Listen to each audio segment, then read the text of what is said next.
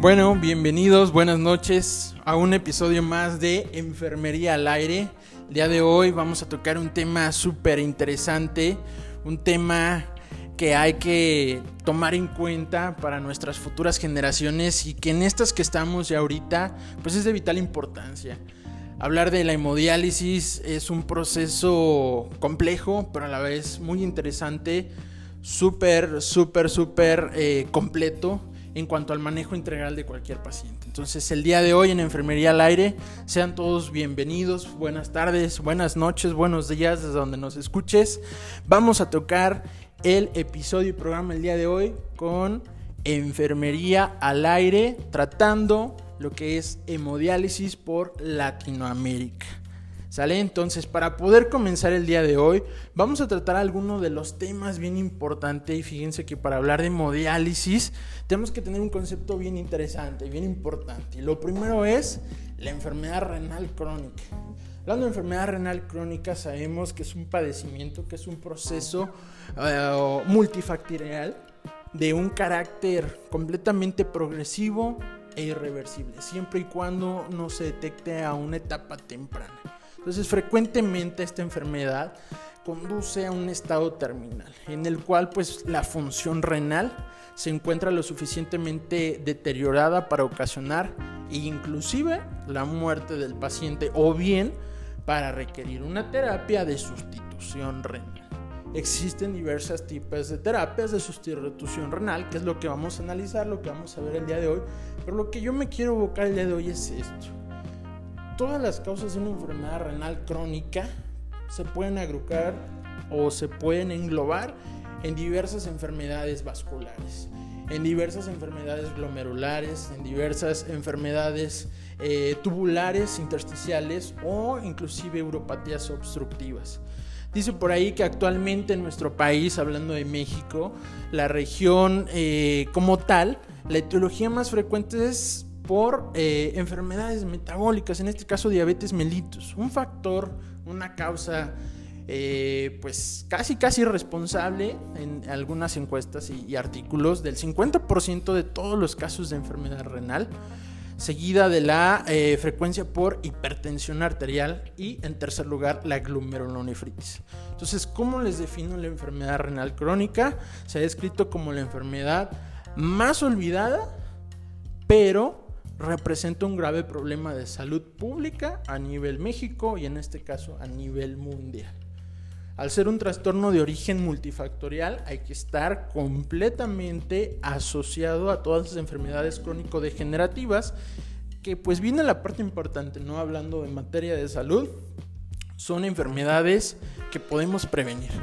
Si nosotros como enfermeras, como enfermeros mantenemos nuestra función docente, nuestra función administrativa, asistencial y de investigación, este tipo de padecimientos, independientemente en el nivel de la salud que nos encontremos, se pueden llevar a cabo para un mejoramiento en la salud de este paciente, desde la prevención hasta su tratamiento o inclusive su restablecimiento. Entonces, el impacto que genera la enfermedad renal crónica en la salud pública, pues en qué se refleja? En la alta demanda de recursos.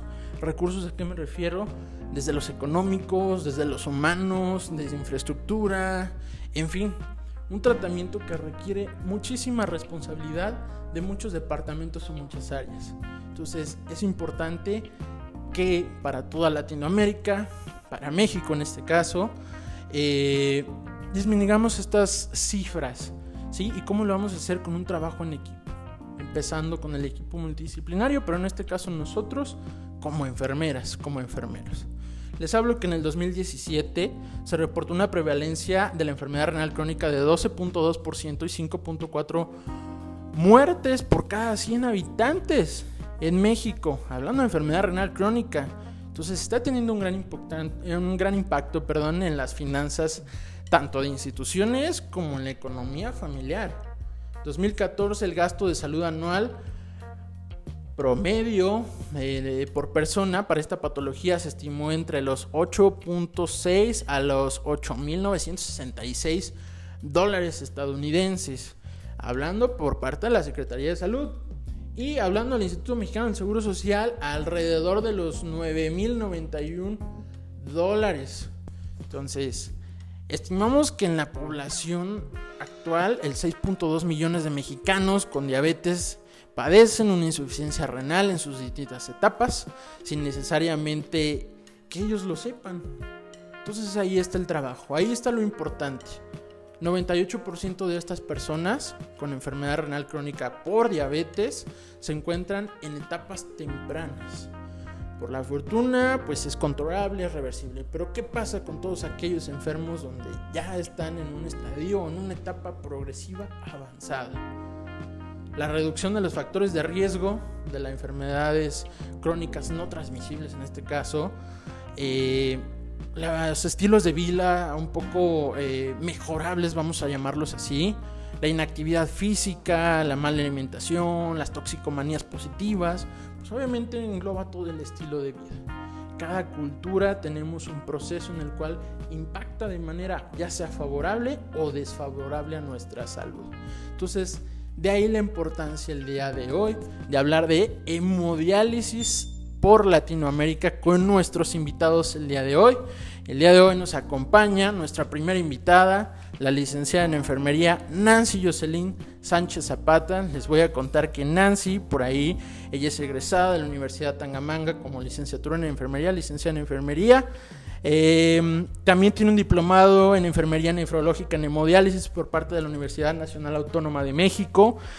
También tiene y cuenta con un diplomado de hemodiálisis pediátrica en la Universidad Tecnológica, además de estar en un proceso de estudio de la maestría de ciencias de la enfermería por parte de la Universidad Cuauhtémoc. Como experiencia, gran experiencia que tiene, tiene un servicio social que realizó pues, en los consultorios de la parte de la Universidad Tangamanga, ha formado parte de la unidad de hemodiálisis Arquina como enfermera operativa, realizando funciones asistenciales, docentes y administrativas. Actualmente labora en el Hospital Central Dr. Ignacio Morones Prieto y eh, además de eh, ser instructor certificado por el Centro Internacional INEMET, realizando funciones docentes y administrativas. Es co-coordinadora del curso internacional ERU, el cual es equipo de respuesta a urgencias en hemodiálisis, realizando también funciones docentes y administrativas. Por último, es integrante de la mesa directiva de la Asociación Mexicana de Enfermeras en Nefrología AC, realizando funciones docentes y administrativas. Nancy Zapata, bienvenida, buenas noches, buenas tardes, buenos días, ¿cómo estás? Hola, mucho gusto. Pues buenas tardes, buenas noches, buenos días. Es un gusto para mí compartir esta experiencia acerca de un tema que nos apasiona, eh, que no es muy conocido por el personal de enfermería. Recurrentemente lo conocemos hasta el momento en que nosotros nos presentamos a laborar eh, y es muy gratificante para mí compartir experiencias, conocimientos con todo el personal de enfermería, desde estudiantes, personal que ya labora. Este, pues muchas gracias por la invitación a Enfermería al Aire y es un gusto estar aquí. Muchísimas gracias Nancy, bienvenida al programa, bienvenido a Enfermería al Aire. Y vamos a pasar con nuestro siguiente invitado. Déjenme platicarles que por ahí el licenciado en enfermería Edgar Rafael Lara González también es licenciado en enfermería por parte de la Universidad Tangamanga. Él cuenta con una especialidad en cuidados intensivos, eh, actualmente cursando una especialidad en nefrología para enfermería. Tiene un diplomado en enfermería nefrológica en hemodiálisis por parte de la Universidad Nacional Autónoma de México, además de contar con un diplomado en terapia intensiva cardiovascular coordinador del Diplomado de Enfermería Nefrológica en Hemodiálisis de INEMET México, además de ser instructor certificado de reanimación y cuidados de emergencias. No obstante, también es instructor y coordinador en México y Latinoamérica del curso ERU, equipo de respuestas a urgencias en hemodiálisis, coordinador regional de la Asociación Mexicana de Enfermeras en Nefrología, docente de Universidad Tangamanga, hablando de la licenciatura en enfermería, ponente ya en diversos congresos, cursos y demás, tanto nacionales e internacionales. Además que ha fungido como supervisor de enfermería, agente capacitador en diversas unidades de hemodiálisis y actualmente cursando y siendo enfermero en el Hospital Central Dr. Ignacio Morones Prieto. Rafael Lara. Bienvenido, buenas noches, buenas tardes, buenos días. ¿Qué tal? Muy buenas noches a todos. Bienvenidos a este su programa Enfermería, al Aire. Es para mí un placer estar con ustedes el día de hoy. Eh, hablar de algo que nos gusta tanto que realmente para nosotros hoy día es un, es un tema de vida, ¿no? Eh, el brindarle a nuestros pacientes este tipo de terapias y toda la experiencia que nos ha llevado eh, a lo largo de estos años que nos hemos enfocado al cuidado renal y específicamente a esta modalidad de terapia sustitutiva la cual, bueno, nos ha brindado grandes satisfacciones y qué mejor que compartirlas con ustedes en este programa, ¿no? Una gran iniciativa de nuestro compañero Edney y pues gracias por la invitación y estamos aquí eh, dispuestos a aclarar todas las preguntas y compartirles un poquito más de lo que es este tema tan, pues en cierta manera desconocido, ¿no? Anteriormente yo recuerdo que en la formación académica de licenciado en enfermería estos temas pasaban como un tema más, ¿no? ¿no? No se enfocaba tanto ni en, el, ni en el aspecto práctico ni en el aspecto teórico, pero hoy día los requerimientos de la sociedad han cambiado y es importante hablar de estos temas. Realmente nos va, nos va a ser de, mucha ayuda el, el, escuchar este podcast y el estar aquí con, con todos ustedes. Bienvenidos.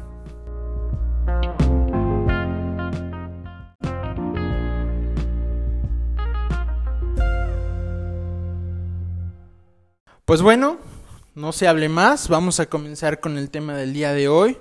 Vamos a, abarcar de primera instancia una pregunta, ¿no? Eh, Nancy, Rafa, ¿por qué el gusto por la hemodiálisis para empezar? Bueno, eh, fue una casualidad. Este, en mi caso, el que yo estuviera en una unidad de hemodiálisis, justo en el servicio social, desempeñaba mi servicio y a la par trabajaba. Es apasionante porque realmente es algo desconocido para, para nosotros cuando estamos en la licenciatura, pues no lo abordamos como quirófano, como urgencias, que generalmente son las áreas en donde mayormente nos desempeñamos en práctica.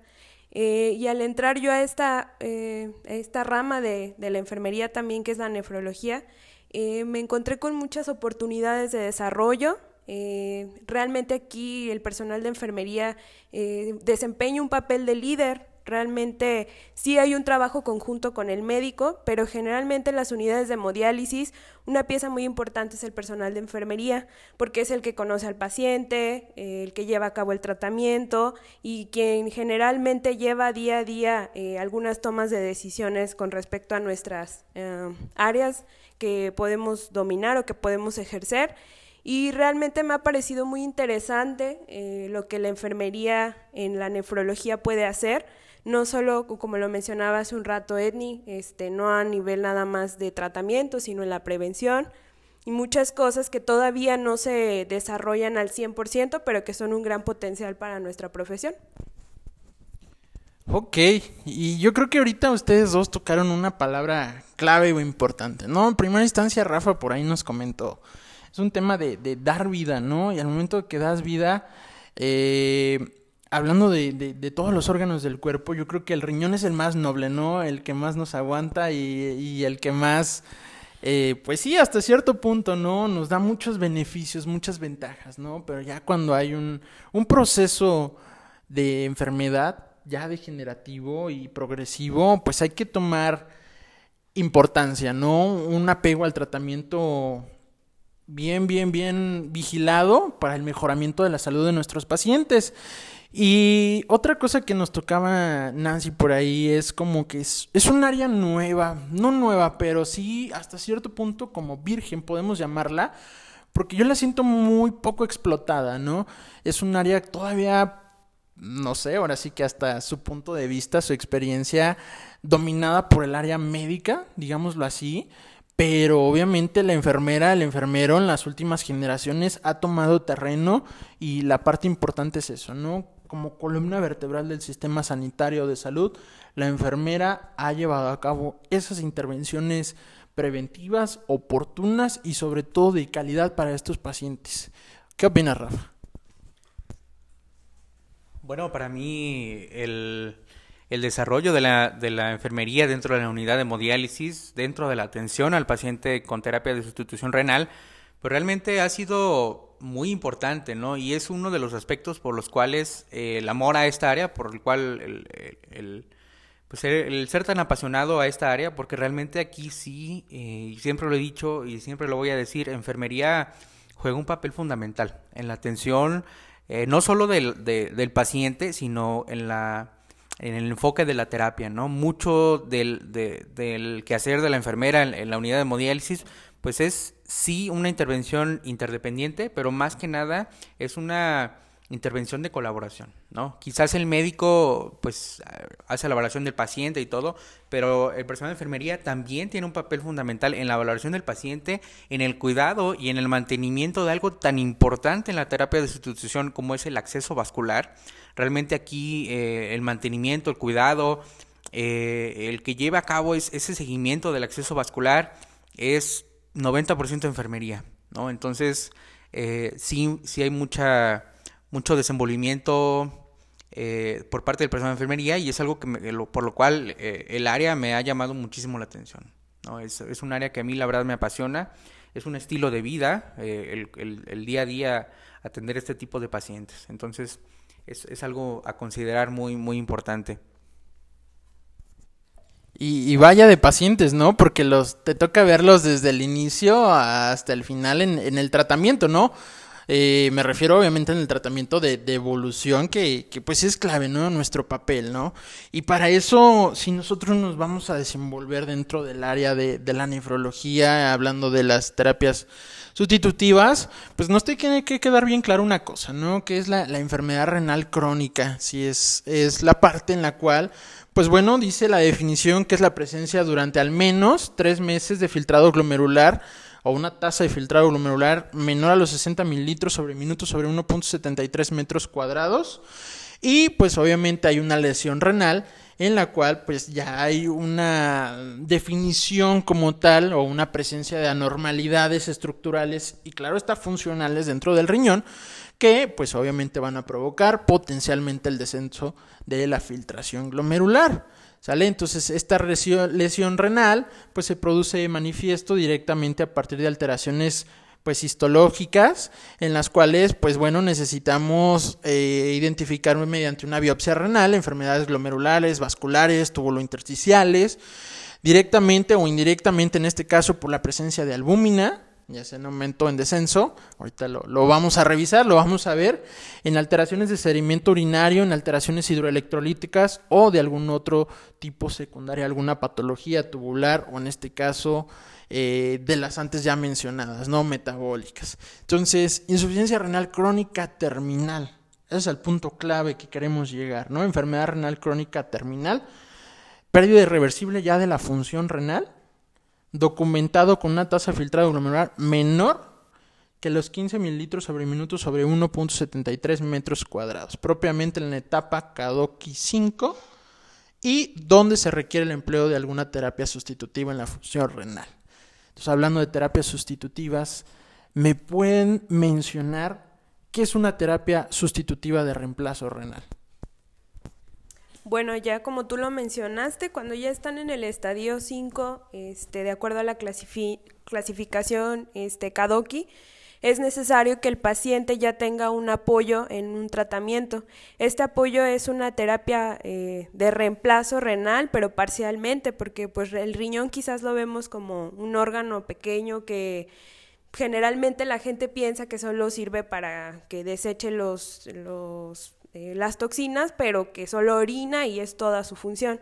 Y realmente cuando te adentras a la función del riñón, ves que desempeña un papel muy importante en la homeostasis del paciente, de su salud. Entonces, estas terapias eh, parcialmente desempeñan la función del riñón, propiamente la hemodiálisis, lo que hace es eliminar toxinas y eliminar eh, líquido excedente que pueda tener el paciente cuando ya su función urinaria también está limitada o es nula. Este, existen otros tratamientos como sería el trasplante renal, que mucha gente piensa que es la cura, pero realmente no, es un tratamiento como la hemodiálisis, como la diálisis peritoneal, y que cada uno tiene sus especificaciones, sus costos, sus ventajas y su desventaja, como en todo tratamiento que, se pueda llevar a cabo. Ok, y, hablando de, esa parte, eh, para que nos quede claro, bueno, a, la audiencia, eh, Rafa, ¿nos podéis explicar un poquito de, acerca de la escala Kadoki y, un poquito de la valoración que conllevan a cabo para tener una indicación del, del proceso para el manejo en una terapia sustitutiva, ya sea parcial, y si nos puedes decir también si así como hay una parcial, ¿cómo se clasifica si hay total? Claro que sí, miren, dentro de la clasificación eh, de todos los organismos a nivel internacional, aquí en México, bueno, tenemos mucha influencia a nivel americano, pero realmente tanto en Europa como en Canadá, como en China, todos eh, sacan un consenso a nivel internacional, ¿no? Y, la enfermedad renal crónica se clasifica en cinco estadios. Incluso hay, hay nuevas eh, lineamientos que lo, que lo hacen hasta en seis, ¿no? Para, fines prácticos se ha seguido marcando esta clasificación de cinco estadios. Eh, desde el estadio 1, ese el paciente que, se encuentra en un estadio 1 y que es diagnosticado en un estadio 1, pues va a ser un paciente con mejor pronóstico de vida. ¿Por qué? Porque los, realmente los primeros estadios de enfermedad renal, pues lo que buscan es retardar el que el paciente llegue a un estadio 5 y que requiera una terapia de sustitución renal. Es importante aclarar que la enfermedad renal va a progresar sí o sí eh, más lento, más acelerado, dependiendo de los cuidados que, reciba el paciente, pero es un, es un, paciente que debuta en el estadio 1 y que en algún momento, eh, independientemente de los cuidados que tenga este paciente, va a llegar a un estadio 5. ¿sí? Entonces, esto es bien importante que lo sepamos. ¿no? El paciente que es diagnosticado con enfermedad renal en estadio 1, estadio 2, incluso estadio 3, pues es un paciente que va a ir progresivamente avanzando. ¿Qué pasa muy frecuentemente en la población mexicana? En ningún momento se diagnostica de manera temprana la enfermedad renal, sino hasta que el paciente llega con algún tipo de urgencia a la sala, vaya la, redundancia, pues de urgencias, con algún tipo de urgencia o emergencia dialítica, ¿no? El paciente requiere iniciar sí o sí, de manera urgente, alguna modalidad de terapia sustitutiva.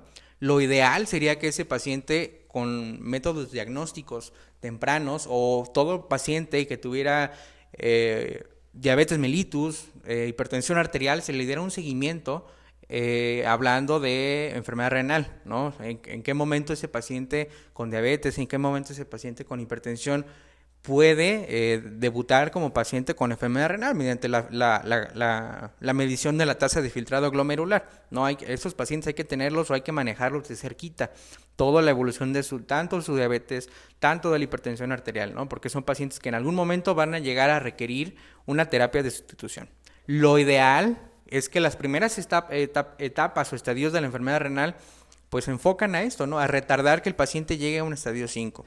A partir de los estadios 3, 4 y 5, pues comienza el, preparar a esos pacientes a que en algún momento van a requerir alguna modalidad de terapia. No, no solamente eh, hablando de diálisis, no solamente hablando de hemodiálisis, sino que también los pacientes pueden incluso eh, llegar al estadio 5 ya con un trasplante eh, renal, ¿no? Que sería el mejor de los tratamientos, como lo dijo Nancy, no es un tratamiento definitivo, es una terapia de sustitución pero es la ideal, ¿no? Es, lo, que, lo que a nivel internacional se recomienda como, como la terapia de institución renal ideal, ¿no? Qué mejor que el paciente que es diagnosticado de manera temprana para el momento que requiera una terapia, pues ya tenga o ya tenga eh, todo su protocolo, todo su, eh, su camino para que este paciente pueda ser trasplantado, ¿no? Y evitar a toda costa cualquiera de las dos otras dos modalidades, ¿no? Tanto la diálisis como la hemodiálisis. Ok, yo creo que, es parte importante esa valoración eh, nefrológica para el, para el manejo durante toda la enfermedad, así que pre, trans y post, por así llamarlo, así mencionarlo.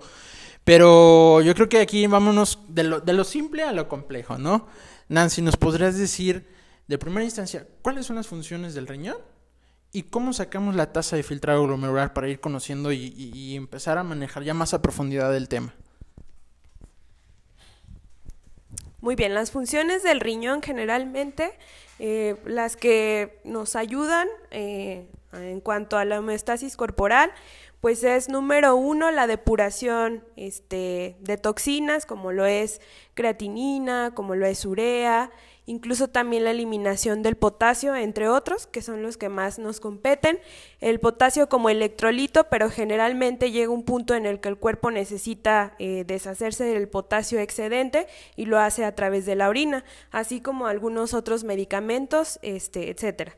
Otra de las funciones, pues, es el equilibrio hidroelectrolítico, ya lo vimos con la parte del potasio y de la regulación hídrica. Este, ya cuando el cuerpo eh, tiene un límite del volumen, pues ya empieza a deshacer todo lo que no necesita de agua. Entonces, esa es otra de las funciones. También tiene funciones este, endocrinas, como la formación de la eritropoyetina, que es uno de los problemas de los pacientes eh, en terapias sustitutivas o con enfermedad renal crónica, que generalmente están en una etapa eh, de anemia ya crónica. Realmente ellos ya no los llevas a un estado óptimo de la hemoglobina, los tienes que tener en un control. También, pues, en cuanto a todo lo ácido base del cuerpo, también se encarga mucho este de lo, acerca del bicarbonato, del pH de la sangre. Entonces, cuando todo esto se desequilibra, es cuando el paciente ya necesita de una terapia de reemplazo. Este, mm, ¿cuál era la otra pregunta? Ok, la tasa de filtrado glomerular se da por diferentes fórmulas. Eh, la más común que se utiliza es la de Crocroft-Gaul. Esa es una fórmula, pero hay algunas aplicaciones que ya ingresas los datos del paciente, como lo son la creatinina, la edad del paciente, incluso la raza. Entonces, las, las personas que son este, de raza africana o que tiene la piel oscura, ellos tienen su depuración de creatinina un poquito modificada por algunos eh, aspectos ya eh, fisiológicos. Entonces, esta fórmula que, lo que contempla es la edad, el sexo, este, e incluso la raza, la superficie corporal del paciente, es la más conocida este, y es la que se utiliza actualmente para determinar la tasa de filtrado glomerular. Ok, porque parte importante entonces para adentrarnos al, tema, chicos, hablando ya de, definición como tal de, la hemodiálisis, eh, podemos definirla o podemos llamarla como un tratamiento para filtrar toxinas, aguas, solutos de la sangre, ah, de manera muy concreta, muy sencilla, cuando obviamente es un funcionamiento o una de las tantas funciones que realiza nuestro riñón. Vamos a manejar desde el control de la presión arterial, vamos a eliminar ciertos desechos y vamos a equilibrar minerales o sustancias que eh, son importantes que, que, mantenemos o tenemos en, la sangre, ¿no? Eh, durante esta hemodiálisis, en pocas palabras, se bombea la sangre a través de un filtro conocido como dializador, a través de una máquina, claro está, entonces, vamos a decirlo así, esta máquina de hemodiálisis o dializador se conoce como riñón artificial. ¿Sale? Entonces, el comienzo de un tratamiento de hemodiálisis, una enfermera o enfermero, pues obviamente experto en el tema, es posible que eh, se realice de distintas formas, ¿no? Y lo más importante es la preparación del paciente. Pero para preparar al paciente, nosotros como personal de enfermería debemos de conocer los tipos de hemodiálisis o la clasificación de hemodiálisis. Rafa, ¿me podrías comentar un poco acerca de esto? Claro que sí, mira, hoy día hay mm, variadas, muchas clasificaciones eh, de la hemodiálisis. Hoy día la más común, la más utilizada y la más aceptada viene a ser dos, una que es la hemodiálisis de bajo y la otra que es la hemodiálisis de alto flujo. ¿En qué se basa esto? Bueno, en el tipo de dializador que vamos a utilizar en el tipo de terapia, en los tipos de flujo que vamos a utilizar en la bomba de sangre, en la máquina que mencionabas hace un momento. Efectivamente, como bien lo comentabas, eh, la, sangre es sacada del paciente a través de un acceso vascular. Eh, ah, me imagino más adelantito vamos a hablar acerca de estos tipos de accesos vasculares. La sangre pasa por una bomba, es empujada hacia un dializador. Aquí en este dializador es donde sucede toda la, magia, toda la magia de la hemodiálisis, ¿no?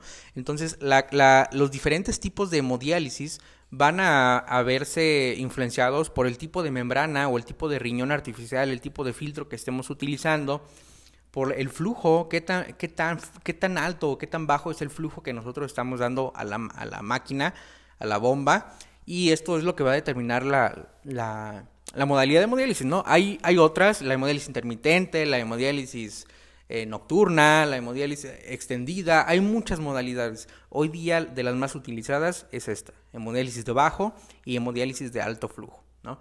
Eh, algo que sí hay que aclarar aquí y que es bien importante es que la hemodiálisis es una de las tantas modalidades de terapia de sustitución renal, ¿no? Eh, hay algunas otras, hoy día han surgido algunas modalidades eh, que, que, brindan a los pacientes muchos beneficios, como es la, la hemodiafiltración, que es el boom hoy día, que es lo que ha traído muchos beneficios a los pacientes.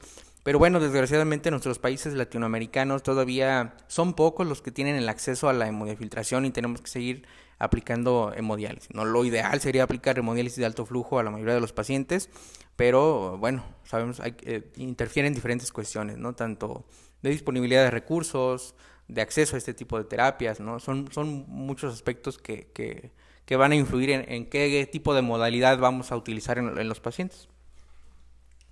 En pocas palabras, yo creo que son factores que, como mencionabas desde un principio, ¿no? Eh, la parte eh, del contexto, ¿no? La infraestructura, la economía, el mismo contexto del paciente, pues marcan la pauta del tratamiento, ¿no? Hasta cierto punto, ¿no? Y lo que buscamos nosotros al momento de que nos enfrentamos ya en la realidad con el paciente, claro está, es mejorar el proceso de atención a la salud, ¿no? Y hablando entonces ahorita de, de, de las características de, la hemodiálisis, eh, ¿nos podrías aclarar un poquito más, Nancy, de lo que son los tipos de flujo o qué contiene esta sustancia del dializador? Para que nos quede bien claro, eh, pues sí, cómo, cómo pasa la sangre, cómo se filtra, o qué es lo que sucede ahí adentro, como dijo Rafa, ¿no? Esa, esa magia, ¿no? De, de, de, de sustituir la función del, riñón, del riñón. Sí, mira, eh, bueno, recordando primero los principios físico-químicos básicos este, para la hemodiálisis, que es la difusión, que es el paso de solutos de, una, eh, de un lugar de mayor concentración a otro de menor concentración a través de una membrana semipermeable, que en este caso es el dializador. Este, hay algunas otras eh, terapias ya más avanzadas que incluso nos dan membranas absortivas y todas ellas pueden eh, eliminar mediadores de la inflamación, entre otros. Eh, en cuanto a las terapias de alto o bajo flujo, influye mucho en el co coeficiente de ultrafiltración, que en este caso sería eh, la ultrafiltración, es la, la acción donde hay una eh, presión externa que hace que pase líquido también, este, por ejemplo, en este caso del compartimento sanguíneo hacia el dializador. Entonces, ahí la diferencia es que en los dializadores de bajo flujo el coeficiente de ultrafiltración es menor, entonces hay menos arrastre de, solutos. En cuanto a las de alto flujo, pues es mucho mayor el arrastre de solutos, tanto por la difusión como la convección, que en este caso es lo mismo que la ultrafiltración. Entonces, esa mayor ultrafiltración o convección hace que también los solutos sean mayores que de arrastre y que se eliminen más. Entonces, eso es lo que nos ayuda es a muchísimas cosas, tanto en eh, cardioprotección hacia los pacientes. No sé si han escuchado que los pacientes renales, pues no solo es la enfermedad del riñón, sino ya hay otras complicaciones agregadas, como lo son las cardiopatías, y todo esto influido por, eh, por el tratamiento que nosotros damos. En una terapia de bajo flujo, pues se eliminan toxinas básicas como la urea, la creatinina, el potasio, y ya en el de alto flujo, mediadores de la inflamación, como beta-2 microglobulina, que esa es una de las que nos causan problemas a largo plazo en los pacientes con insuficiencia renal. Ok, creo que nos queda muy, muy claro esa parte, ¿no? Y hablando de, de la parte de, de, la desde la parte física hasta la parte ya técnica, ¿no? Y en, y en ese sentido, eh, viene una parte como que muy básica, pero a la vez compleja, ¿no? Porque el hecho de estar en una sala de hemodiálisis como que a las enfermeras y enfermeros de primera instancia es como de, ah, mejor otro lado, ¿no? Porque poco han tenido la experiencia, el conocimiento, tal vez desde su vida profesional, ¿no? O, o, desde su formación, porque en los planes curriculares puede ser que en tu carrera a lo mejor hayas visto las bases, pero a la práctica a veces es compleja, ¿no? Eh, como todas las áreas, ¿no? Pero en este caso la, la hemodiálisis, yo creo que parte importante aquí es que dentro de tu formación eh, académica e inclusive ya como profesional, ya trabajador, continúes con este proceso de actualización. Y si claro está, obviamente eres una enfermera, enfermero que, que vas a entrar a un área de hemodiálisis, debes de conocer lo más simple y lo más complejo, ¿no? Y en este proceso me podrías decir, Rafa, ¿cómo armamos o cómo se encuentra compuesta? ¿Qué tenemos que manejar, conocer dentro de una máquina de hemodiálisis? ¿Y cuáles son los tipos que existen? Mira, hablar de, máquinas de hemodiálisis hoy día, el mercado es muy, muy variado. Eh, cada año los fabricantes o, los laboratorios pues hacen más y más modelos de máquinas. Pero lo importante aquí no es, no es casarnos con una máquina, no es eh, adueñarnos solamente de una sola tecnología, eh, hablando de las máquinas de hemodiálisis sino el conocer principalmente cómo o bajo qué principios funciona la hemodiálisis.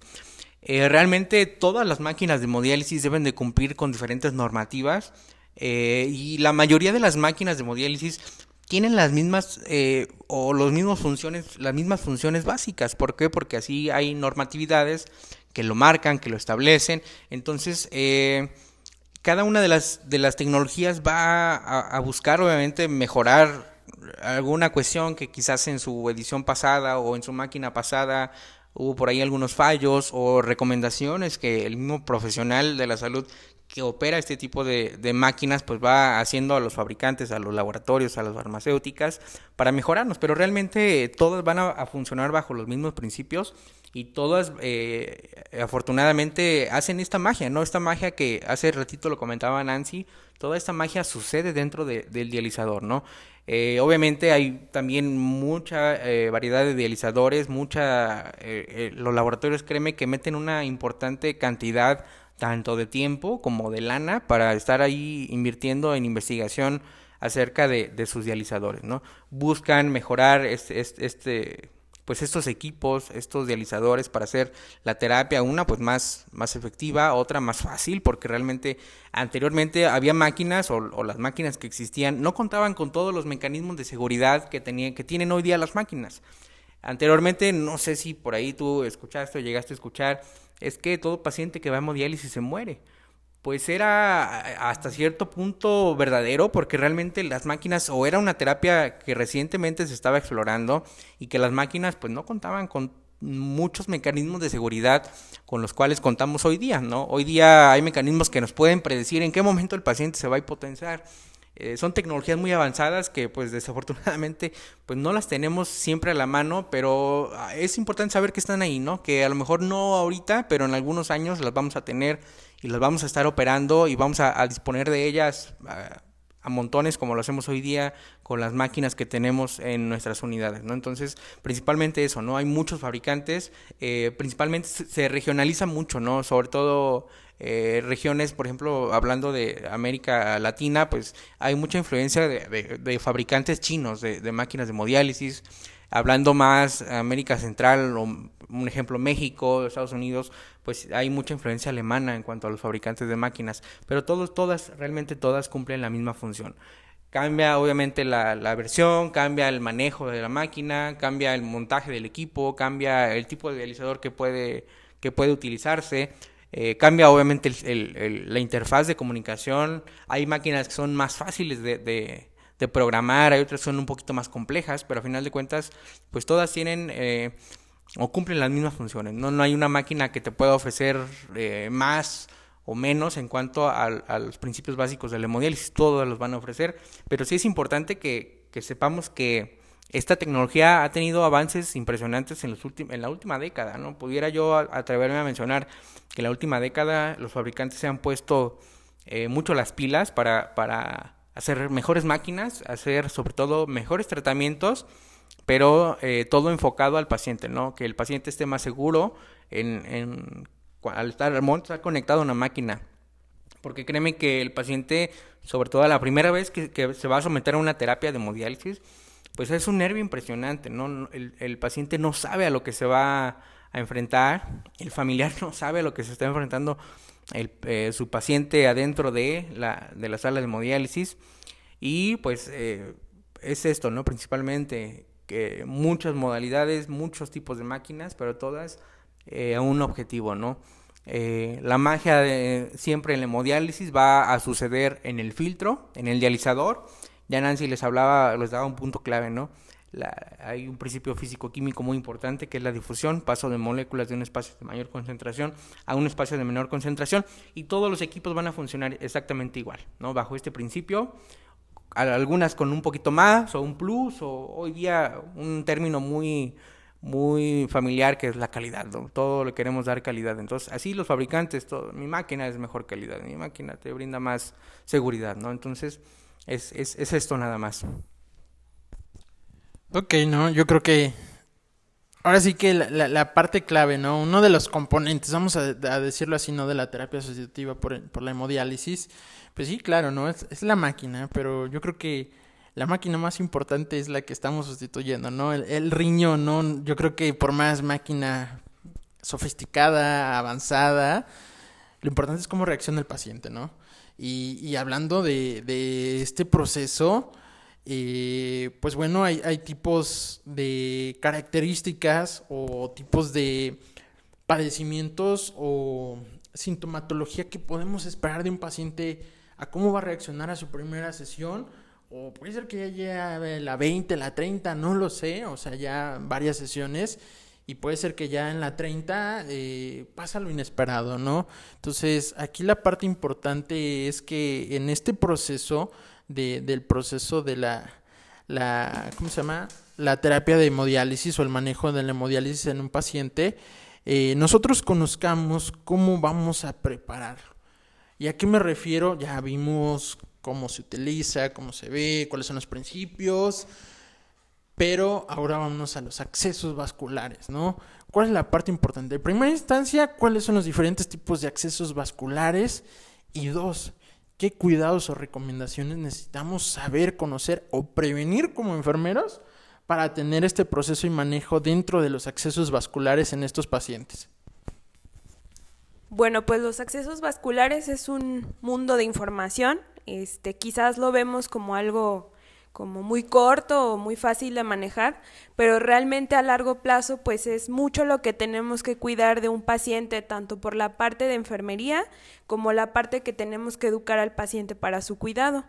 Existen dos grandes clasificaciones eh, que son los accesos temporales y los permanentes. Como tal permanente, pues la fístula arteriovenosa, que es la unión de una arteria y una vena, este, pueden ser tanto propias del paciente o bien se utiliza este, algún otro mm, injerto, ajá, eh, que puede ser eh, sintético y esto ayuda también a la construcción de esa fístula arteriovenosa. Una de las funciones muy importantes del personal de enfermería, incluso en el área de urgencias o en el área de piso, es saber que tenemos que preservar mucho la vasculatura de los pacientes. Este, incluso a, la, eh, cuando van a planear el hacer el acceso vascular, siempre le recomiendan al paciente que en el miembro en el que se le vaya a hacer, que puede ser miembros superiores en los brazos, incluso a nivel femoral, eh, que se preserve esa red vascular, es decir, que no canalicemos ahí, este, que no tomemos ningún tipo de estudio este, sanguíneo, etcétera. Todo eso con la finalidad de que toda la rama vascular del miembro donde se va a realizar la fístula esté íntegra, para que el acceso vascular pues sea de buena calidad y sobre todo que sea funcional para el paciente, porque hay que recordar que el acceso vascular aunque a veces lo tomemos a la ligera, pues es la vida del paciente, porque realmente si no hay acceso vascular, pues ya no tendríamos por dónde realizar el tratamiento al paciente. Otro de, eh, los importantes, pues son los catéteres que eh, se colocan a nivel central, pero tienen muchas diferencias de los catéteres venosos central que comúnmente utilizamos en la práctica clínica. Estos accesos vasculares, este, pues son temporales o definitivos también, no como tal permanentes como la fístula arteriovenosa, porque realmente los catéteres pues tienen una vida media de vida también dependiendo de los cuidados tanto que nosotros como el paciente les demos. La recomendación siempre para el personal de enfermería es que tratemos ese acceso vascular como lo que es, como la vida del paciente, que se mantengan las medidas higiénicas a lo mayor posible, porque luego nos encontramos a los pacientes que nos dicen, los pacientes renales son muy observadores, ellos lo, lo ves que está en la máquina, pero él está observando todo. Entonces, a veces te dicen, es que la enfermera ni siquiera se lavó las manos o no se cambiaron los guantes. Entonces, esa es una parte muy importante de nosotros, porque también nosotros podemos ocasionar una infección al paciente si no seguimos las medidas de asepsia y antisepsia. Esa es una de las principales. Este, otra recomendación es que se le dé el uso que se le tiene que dar. A veces nosotros decimos, bueno, en urgencias a veces por comodidad les queremos aperturar los catéteres para pasarle todo lo, el tratamiento, pero hay que recordar que este catéter hay que preservarlo en su totalidad. Este es ya en cuestión muy muy aislada que no se pueda obtener un acceso este tanto central o periférico, pues ya se hace uso de este catéter.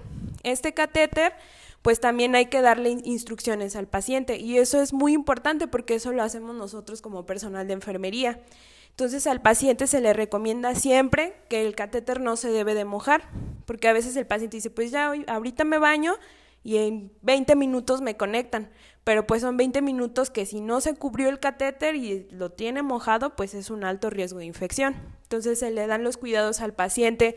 En cuanto a la higiene personal, pues que hay que cubrirlo al momento de bañarse, que no hay que traerlo sucio, porque aunque no lo crean a veces lo traen como si fuera la suela del zapato, lo traen bien sucio entonces, es una oportunidad muy grande que tenemos nosotros de emplear las técnicas este, educativas con los pacientes, la promoción a la salud, que a veces creemos que se queda solo en el primer nivel de atención y realmente no, o sea, en, el tercer nivel, pues nosotros eh, implementamos medidas preventivas, en este caso para los cuidados de los catéteres. Los catéteres generalmente este, pues son los tunelizados y los no tunelizados. Los tunelizados pues tienen una mayor este tiempo de vida del catéter y los no tunelizados generalmente se utilizan para pacientes que son agudos, porque recordando pues la enfermedad renal también puede ser de un tipo agudo. Es decir, que hay alguna condición del paciente que lo que hizo fue ocasionar una lesión renal, pero de manera aguda, que posteriormente se recupera la función renal. Entonces este catéter va directamente a la yugular o a la femoral, entre otros sitios de colocación, y ya posteriormente si el paciente recupera la función renal, se retira el acceso vascular. En contrario con los catéteres tunelizados, pues es como su nombre lo dice, lleva un túnel subcutáneo. Este túnel pues tiene infinidad este, de funciones o del por qué esté ahí. Una de ellas es pues que la piel, pues eh, también los catéteres traen una barrera antimicrobiana que evitan que el paciente, al paciente se le infecte ese catéter, ese acceso vascular. Entonces, pues son muchas las recomendaciones, pero también hay que recordar que el personal de enfermería es el que está encargado de, preservar ese acceso vascular. Y por ejemplo, hay algunos otros países que incluso hay consulta de enfermería nefrológica, donde te canalizan al paciente en sus estadios previos a la sustitución renal y pues tú los vas educando también para preservar sus, accesos vasculares y entre otros. Si me, si permites por ahí agregar eh, algo bien importante que que me gustaría recalcar es que aquí en el manejo del acceso vascular, el personal de enfermería tiene un papel fundamental. No solamente cuando el paciente ya tiene instalado su acceso vascular, sino lo, recomendado es que el personal de enfermería haga un eh, acompañamiento durante todo el proceso, tanto de selección, porque recuerden bien que no es nada más le pongo el catéter al paciente y ya se acabó, ¿no? hay un proceso de selección, ¿no? Eh, de selección, de implantación. Hay que verificar que efectivamente una vez que el médico coloca el acceso vascular, que ese acceso vascular esté funcional. Y de, ser, de no serlo así, bueno, el personal de enfermería tiene una responsabilidad importante. De decirle, oye, ¿sabes qué, doctor? Tu catéter no funciona. Hay que reacomodarlo, hay que moverlo, hay que sacarlo, etcétera. Pero la finalidad es que es, eh, el médico me entregue un catéter funcional. ¿Por qué? Porque de eso va a depender que la calidad de mi hemodiálisis sea efectiva o no sea efectiva. Entonces es bien importante esto, ¿no? Y bien importante también educar al paciente. Muchas veces al paciente le ponen el, el catéter y el paciente cree que es todo el acceso vascular que existe, ¿no? Hay que hablarle al paciente sobre los diferentes accesos vasculares, las ventajas, las desventajas de uno u otro acceso vascular, cuál se acomoda más a su estilo de vida, cuál se acomoda más a su rutina diaria y eh, bueno, tratar de que ese acceso vascular eh, sea funcional en el paciente, pero sí es bien importante eso, ¿no? El personal de enfermería es un papel fundamental. En, la, en, la, preservación, en el mantenimiento del acceso vascular, es realmente quien hace la conexión a la máquina. Eh, yo siempre lo digo, ¿no? El cuidado del acceso vascular, 50% el paciente y 50% el personal de enfermería. Si el paciente no cuida bien su, su acceso vascular, pero también si el personal de enfermería no hace un manejo adecuado de ese acceso vascular. Eh, hay un gran colega que siempre lo dice, el acceso vascular es la línea de vida del paciente. ¿Por qué? Porque realmente en el momento que el paciente comienza con complicaciones del acceso vascular, es un paciente que va a disminuir su calidad de hemodiálisis, va a disminuir su cantidad de depuración de toxinas, el paciente, obviamente, al no poderse realizar una hemodiálisis efectiva, se va quedando con acúmulos de líquidos, el paciente se empieza a edematizar, el paciente empieza con mil complicaciones derivadas del acceso vascular. Creo yo que es, y a la fecha ha sido el, el talón de Aquiles del personal de enfermería en las áreas de nefrología, que afortunadamente hoy día y gracias a, la implementación de la pandemia, pues ha surgido múltiples programas de capacitación en línea que han acercado la capacitación al personal de enfermería y que ha permitido mejorar el, manejo del acceso vascular. Nos falta todavía mucho por hacer en este aspecto del acceso vascular, pero sí es bien importante, eh, el personal de enfermería es súper fundamental en el manejo del acceso vascular. Yo creo que Súper eh, interesante este proceso, este manejo, cuidados que debemos de tener en todos nuestros accesos, en la responsabilidad, como lo mencionan ustedes, de no solamente el paciente, no, sino nosotros como personal y profesional, ¿no? Así que estamos más del 100%, más de los 24 horas, más de los 365 días, cuidando el bienestar, la salud del paciente de una manera integral, ¿no? Y, en este proceso hablábamos de que el, riñón, voy a retroceder un poquito, cumple ciertas funciones, se van perdiendo, obviamente por la patología agregado base. Y hablando de, de, hemodiálisis, hablando de los procesos y accesos vasculares, manejamos yo creo que principios básicos, ¿no? Como la, la ¿no? El volumen que, que, vemos en este proceso. Por ahí dicen que para sacar el mayor o el máximo tratamiento de la hemodiálisis, no sé, ustedes me van a corregir o decir si estoy bien, es que un paciente debe mantener un peso seco ideal. ¿Sí? Y en este peso seco ideal es cuando un paciente eh, no tiene un exceso de líquido en el organismo. Si el paciente tiene cuidado con toda su cantidad de sodio, potasio, etcétera, la hemodiálisis puede funcionar de una manera más factible. Ahora, eh, ¿cómo saber cómo alcanzar ese peso seco ideal? ¿O cómo yo enfermero me estoy dando cuenta si realmente desde antes, durante y posterior a la sesión está siendo factible o si realmente nos funcionó esta sesión de hemodiálisis? Bueno, mira, el peso seco ha sido durante muchos años un gran objetivo en la terapia dialítica, ¿no? El, hacer que el paciente eh, eh, se vaya de la sesión de hemodiálisis sin esos litros de agua además que traía el paciente, ¿no? Eh, realmente es un gran reto porque uno de, de, los principios básicos, bueno, el paciente llega a la sala de hemodiálisis, hay que pesar a los pacientes y eso es algo que siempre hacemos hincapié, ¿no? A veces la sobrecarga de trabajo en las unidades es muchísima, pero es bien importante hacerlo, ¿no? Tú como personal de enfermería acompañas a tu paciente a que se pese para verificar que el paciente realmente sea el peso que te que, que, estamos viendo ahí, ¿no? Porque el paciente renal a veces es, es, un poco mañoso, engañoso. Entonces tú como personal de enfermería tienes que hacer bien ese acompañamiento durante, desde que el paciente ingresa, ¿no? Desde que el paciente va a la báscula, se pesa y, y es eso, ¿no? El, el, el peso seco, bueno, es sacarle al paciente todo el líquido que, que, logra acumular. Y algo que también bien importante aquí a mencionar, Edni, es que, eh, bueno, muchos de los pacientes, a pesar de que ya están en una terapia de sustitución renal, todavía tienen algo de función renal. Es decir, los pacientes todavía orinan.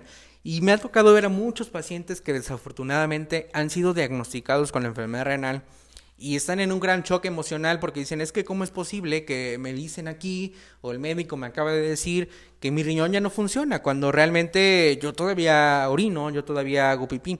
Es una gran... Eh, una gran discrepancia, ¿no? Entonces, el paciente con enfermedad renal y sobre todo ese tipo de pacientes que todavía orinan, hay que tener mucho, mucho cuidado porque a medida de que la enfermedad renal vaya progresando, pues va a ir perdiendo esta función eh, de orinar, ¿no? Se va a ver disminuido, a lo mejor el paciente al inicio cuando debuta en la terapia, pues orina un litro, un litro doscientos, un litro y medio al día, ¿no?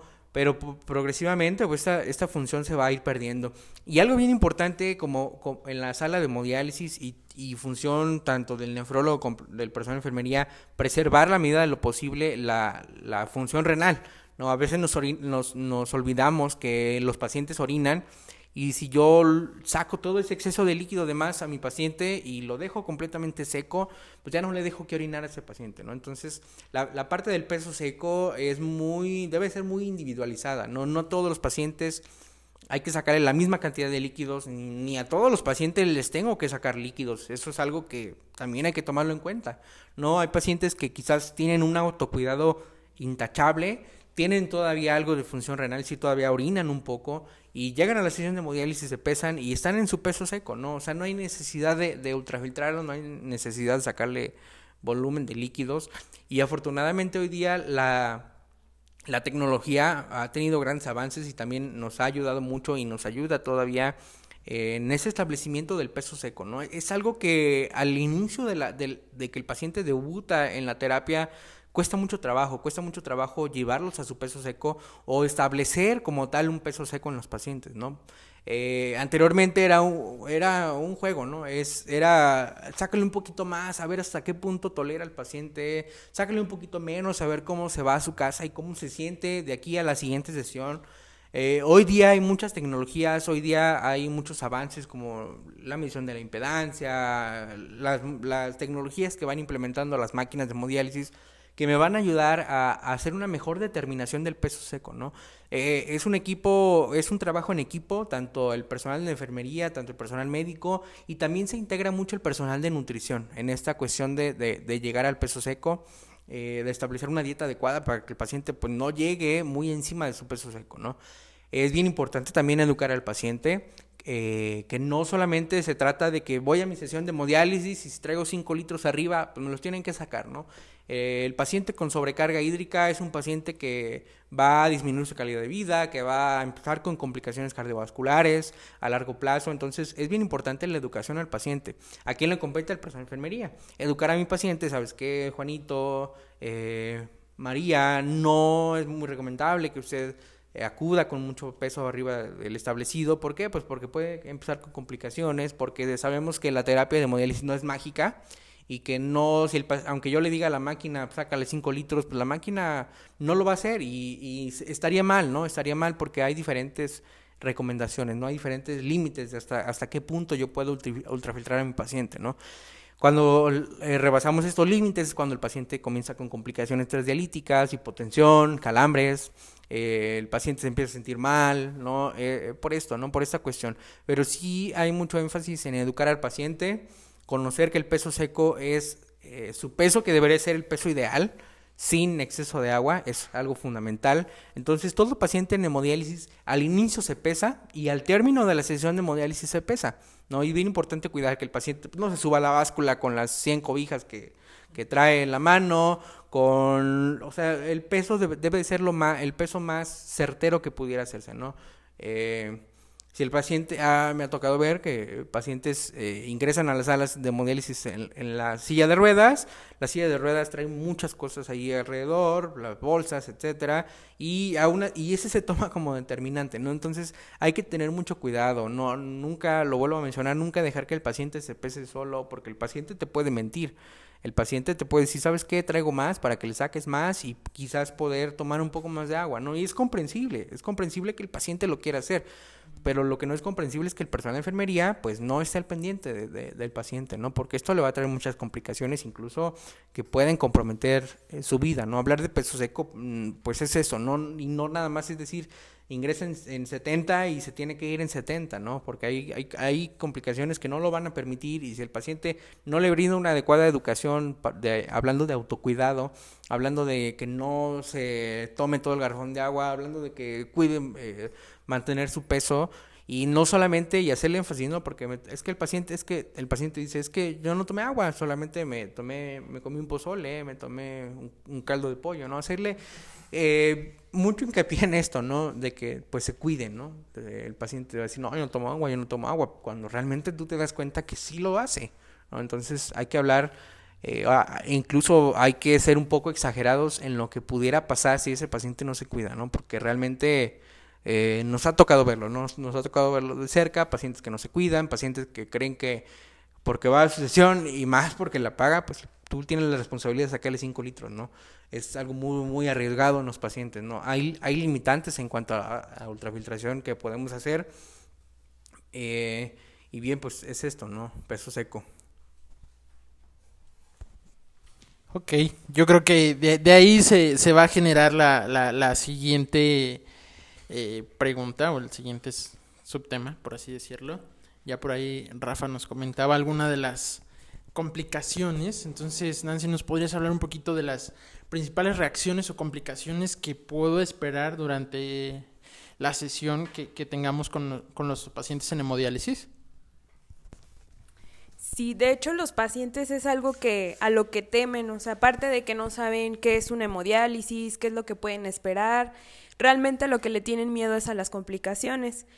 Relativamente las complicaciones también, por una parte, son responsabilidad del personal de enfermería, porque a veces no valoramos bien a nuestro paciente. Eh, una de las complicaciones principales, y yo creo que las personas que me están escuchando que se desenvuelven en estas áreas no me dejarán mentir, pero una de ellas es la hipotensión que el paciente igual te puede presentar una hipotensión leve hasta una hipotensión severa que te lleva a otra complicación que incluso el paciente puede convulsionar por eh, la hipovolemia que el, cuerpo detecta como tal. Entonces la hipotensión es una de esas complicaciones que es competencia también de nosotros. Como lo decía Rafa, va muy aunado también al peso del paciente. A veces el paciente me dice que no, que no tomo agua o que sí, que le saque más porque el fin de semana me voy a ir a una fiesta y sáqueme cinco litros para tomarme cinco litros de cerveza.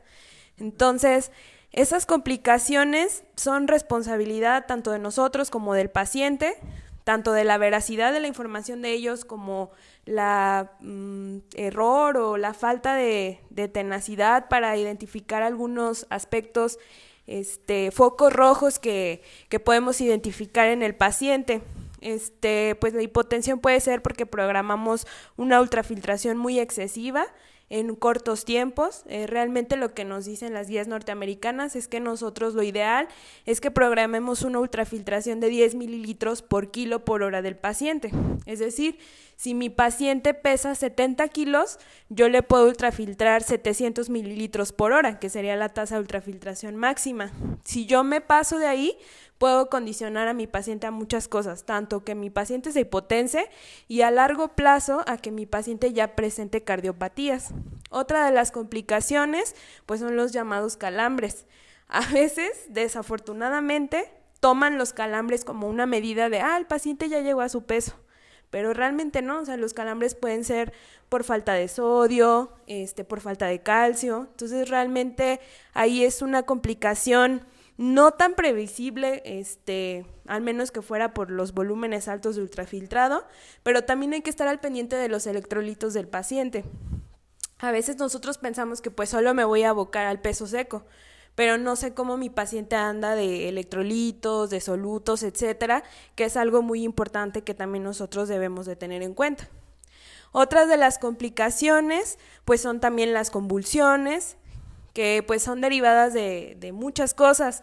Incluso también nosotros nos podemos dar cuenta desde un inicio, si yo hago mi valoración de enfermería adecuada, que a veces la verdad hay mucho eh, en, el, en, las unidades de enfermería que, que, de hemodiálisis, perdón, que tienen una amplia cartera de pacientes que tienes que conectar, no sé, 16 en un turno de 8 horas, a veces dejas de lado tu valoración de enfermería. O sea, a veces el paciente llega y se sienta y desafortunadamente enseñamos al personal a solo ser conectólogos. O sea, ve, conecta al paciente, desconecta al paciente y se va. Y realmente no, o sea, tengo que valorar si mi paciente estaba edematizado, si estaba desaturado, si estaba hipertenso. A lo mejor mi paciente viene de una comunidad y no desayunó, entonces me puede hacer una hipoglucemia. Y son, o sea, son cosas pequeñas que pueden ser grandes a la vez ya en una complicación. Entonces al paciente pues se le dice lo que le puede pasar.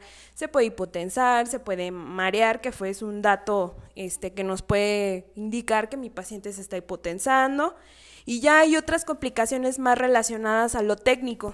Por ejemplo, este, mm, uh, en cuestiones técnicas ya, que yo haga mal mi procedimiento eh, de conexión o de valoración, es que mi paciente, este, empiece con hemólisis, perdón, se me fue la palabra. Este, la hemólisis es un error también tanto de nosotros y más que nada de nosotros por no identificar ciertas cuestiones, desde la conexión del acceso vascular, desde que no sé si ustedes han visto las unidades de hemodiálisis, está un sillón, está el otro sillón y a veces yo pues me quiero mover y muevo el sillón y las líneas se quedan ahí atoradas y no me doy cuenta de eso. Y esa complicación de la hemólisis, pues ya me puede llevar a una complicación mayor como una pseudohipercalemia, que es cuando se eleva el potasio, y ahí ya puedo hacer este, ya una complicación más a nivel cardíaca, incluso que mi paciente este, se, me caiga en paros y ya el, el potasio es muy elevado. Entonces, esa es una de las complicaciones el embolismo aéreo es otro. Hay que recordar que el acceso vascular, por ejemplo, en el caso de los catéteres, pues van centrales. Eh, generalmente en, el personal de enfermería de nuevo ingreso, pues a veces nosotros le enseñamos, lo dejamos y ya no vimos qué hizo el personal. Entonces a veces es mucho juego de estar pinzando, despinzando los catéteres, a veces se les olvida y lo dejan despinzado y empieza a entrar aire hacia el acceso del paciente.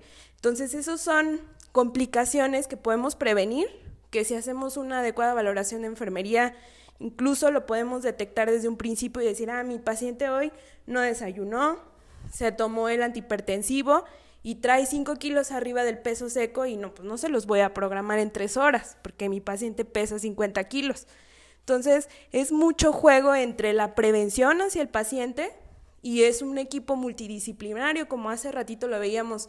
A lo mejor para nosotros es muy fácil decirle al paciente, pues no tomes agua, pero realmente no sabemos el impacto que tiene de decirle, pues ya nada más vas a tomar medio litro. Entonces creo que, que la coordinación es multidisciplinar y a veces no lo llevamos a cabo de esa manera. Y al final de cuentas, pues la, las cosas adversas pues le pasan al paciente, no a nosotros. Entonces eso es algo muy importante de mencionar. Yo creo que parte importante de todo eso, como todo el proceso de atención en enfermería, la valoración es indispensable, ¿no? Yo creo que si tú identificas las características, conoces a tu paciente, ves desde el primer día cómo es, cómo es su contexto, cómo se desenvuelve, qué tan responsable es con su tratamiento, en todo este proceso, indudablemente vamos a tener un manejo más oportuno, más viable y con, sobre todo con más eficacia, ¿no? Y, hablando de eso, eh, ya por último, podemos hablar un poquito de las principales urgencias dialíticas o urgencias en la sesión de hemodiálisis que podemos encontrar y que podemos también prevenir o cómo las vamos a manejar durante esa sesión. ¿Qué podemos hacer nosotros como enfermeros? Bueno, mira, hablando eh, como tal de, urgencias mm, en hemodiálisis, bueno, hay un mundo, ¿no? Eh, eh, tanto las urgencias que suceden al paciente que está conectado a la máquina de hemodiálisis, como hay otro tipo de urgencias que también es importante mencionar, las cuales son las que el paciente renal puede presentar y que pueden condicionar que, que ese paciente requiera como tal la terapia de urgencia, ¿no? Vamos a hablar primero de las que son eh, o las que suceden dentro de la unidad de hemodiálisis. Ya Nancy por ahí hace un momento les hablaba un poquito. La principal y, a la que casi, casi día a día nos, nos enfrentamos en las unidades de hemodiálisis sigue siendo la hipotensión. La hipotensión arterial es una de las principales complicaciones. ¿Por qué? Pues sabemos que en la hemodiálisis sacamos un gran volumen de líquidos. Eh, eh, aproximadamente nosotros con la pura conexión, con el puro la extracción del volumen sanguíneo extracorpóreo hacia las líneas, hacia el medializador. Eh, sacamos cerca aproximadamente entre el 3 al 5% de todo el volumen sanguíneo del paciente. Un paciente anémico, un paciente que tiene cardiopatías, un paciente que se va a someter a una extracción de agua, a una extracción de, de solutos, de electrolitos. Entonces, bueno, eso condiciona de manera importante que el paciente tenga un gran riesgo de, presentar hipotensión. Esa sería una de las principales complicaciones del paciente conectado a la máquina de hemodiálisis. ¿Cuáles son las principales funciones de enfermería ahí? Bueno, estar vigilando a este tipo de pacientes, ¿no? Hay incluso eh, bibliografías que dicen que el paciente que va a presentar alguna complicación te avisa con tiempo de, antelación. ¿Cómo pues, lo va a manifestar? En signos vitales, en alteraciones a nivel cardíaco, en alteraciones eh, a nivel saturación de oxígeno, ¿no? Eh, pero principalmente es esto, ¿no? Estar vigilando al paciente, educar al paciente, eh, no tanto en el que no tome agua, en el que sí tome agua, etcétera, sino también incluso el manejo de los, de los fármacos antihipertensivos, ¿no? Hay veces que el paciente antes de irse a la, sesión de hemodiálisis toma su medicamento antihipertensivo y el pico máximo de ese antihipertensivo está eh, en, la plena sesión de hemodiálisis cuando estoy sacando líquidos y bueno, eso condiciona aún más el riesgo de hipotensión. Hay también factores que son propios del paciente, ¿no? La cardiopatía, que el paciente venga con exceso de líquidos, que el paciente tenga, no sé, un paciente de larga evolución con diabetes mellitus. Eh, serían esos factores propios del paciente, pero también hay factores propios del tratamiento, en los cuales el personal de enfermería sí influye de manera directa. ¿Cuáles serían estos? Bueno, en que programemos una tasa de ultrafiltración errónea. Como lo comentaba Nancy, en las unidades de modelos a veces hay una sobrecarga de trabajo impresionante que, bueno, 500 mililitros por algún error que cometa el personal de enfermería se pueden convertir hasta en 5 litros y bueno, esto condiciona un riesgo fatal en el paciente, ¿no? Entonces, siempre, siempre la, la, atención en todo momento del personal de enfermería hacia el paciente, hacia la máquina, porque ya no estamos solamente con una persona, con un paciente, estamos con un binomio, ¿no? Un binomio paciente-máquina, tanto tenemos que estar al pendiente de la máquina como tenemos que estar al pendiente de nuestro paciente principalmente, ¿no? Eh, eso sería la principal complicación. También hay otras complicaciones, como lo mencionaba también Nancy, eh, las convulsiones en el paciente, los, los famosos calambres, eh, el embolismo aéreo, entre otras, ¿no? Y hablando ya un poquito de complicaciones ya un poquito más mortales o, de cuidado, pues sería que el paciente en la, en la unidad de hemodiálisis puede incluso presentar paro cardiorrespiratorio. En lo personal, eh, me ha tocado ver muchas situaciones. Eh, desgraciadamente, mira, en nuestros sistemas de salud no, no, no, han, no han puesto un, una atención específica en ese tipo de población. Los pacientes con, con seguridad social eh, son aquellos pacientes que reciben de manera rutinaria sus sesiones de hemodiálisis, ¿no? Tres sesiones por semana, tres horas cada una. Pero el paciente que no tiene seguridad social es un paciente que tiene que pagar su sesión de hemodiálisis, tiene que costearla de su bolsillo, ¿no? En muchas de las ocasiones el paciente no tiene para costearla, no va a su sesión de hemodiálisis y llega quizás con complicaciones muy, muy eh, marcadas, acentuadas, que incluso antes de conectar al paciente, pues pueden presentarse este tipo de complicaciones, ¿no? La, eh, que el paciente presente un paro cardiorrespiratorio ya dentro de la unidad de hemodiálisis una de las complicaciones más temidas, no solamente en la sala de hemodiálisis, sino en cualquier área, hospitalaria, ¿no? Que eh, demanda que el personal de enfermería esté entrenado, esté capacitado, eh, que tengamos los, los insumos adecuados y que realmente vuelven de cabeza a una unidad de hemodiálisis, ¿no? El, eh, se convierte la unidad de hemodiálisis en una vaya, en una, en una situación completamente diferente a lo que se suele ver normalmente. Entonces, esas serían las principales complicaciones. Y hablando de, de, urgencias eh, dialíticas, bueno, tenemos muy marcadas eh, algunas de ellas. La principal, la sobrecarga hídrica en los pacientes. El paciente es muy común que llegue a las 3, 4 de la mañana al área de urgencias porque no acude a su sesión de hemodiálisis, porque no tenía para pagar su sesión de hemodiálisis y llega al área de urgencias con una sobrecarga hídrica impresionante, ya sobrecarga hablando a nivel pulmonar, pacientes que incluso han tenido o han requerido de, de, ventilación mecánica, de ser intubados porque ya no mantienen eh, la saturación porque los pulmones se llenan completamente de agua. Me ha tocado ver muchos de estos casos, en, en lo particular, otro de ellos paciente con hipercalemia. El paciente que en verdad está al borde de la muerte, al borde del paro cardiorrespiratorio. ¿Por qué? Pues porque es un paciente que no pudo dializarse, no sé, hace una semana, hace 15 días, igual por lo mismo, no tenía recursos y es un paciente que te llega al área de urgencias con realmente situación, una situación muy crítica, ¿no? Estos pacientes requieren sí o sí eh, meterse a la máquina de hemodiálisis de manera inmediata. Es una de las principales eh, urgencias. Hablamos también de la acidosis, hablamos eh, también algunas complicaciones relacionadas con el acceso vascular, etcétera, ¿no? Pero son principalmente estas las complicaciones, ¿no? Y aquí el personal de enfermería en todas juega un papel fundamental, ¿no? O sea, desde la identificación de la complicación, desde el abordaje a la complicación, las unidades de hemodiálisis normalmente se disponen en un 90% personal de enfermería, ¿no? Eh, médicos o el personal médico pues es un personal muy limitado, ¿por qué? Pues porque no hay suficientes. ¿no? O el que está, está en la consulta, o está poniendo un catéter, o está haciendo alguna otra actividad, ¿no? Entonces, quien realmente es el encargado de salir a flote, pues va a ser el personal de enfermería al momento. Es por eso que, eh, pues es, es, un área que siempre se ha catalogado como un área de alta complejidad, ¿no?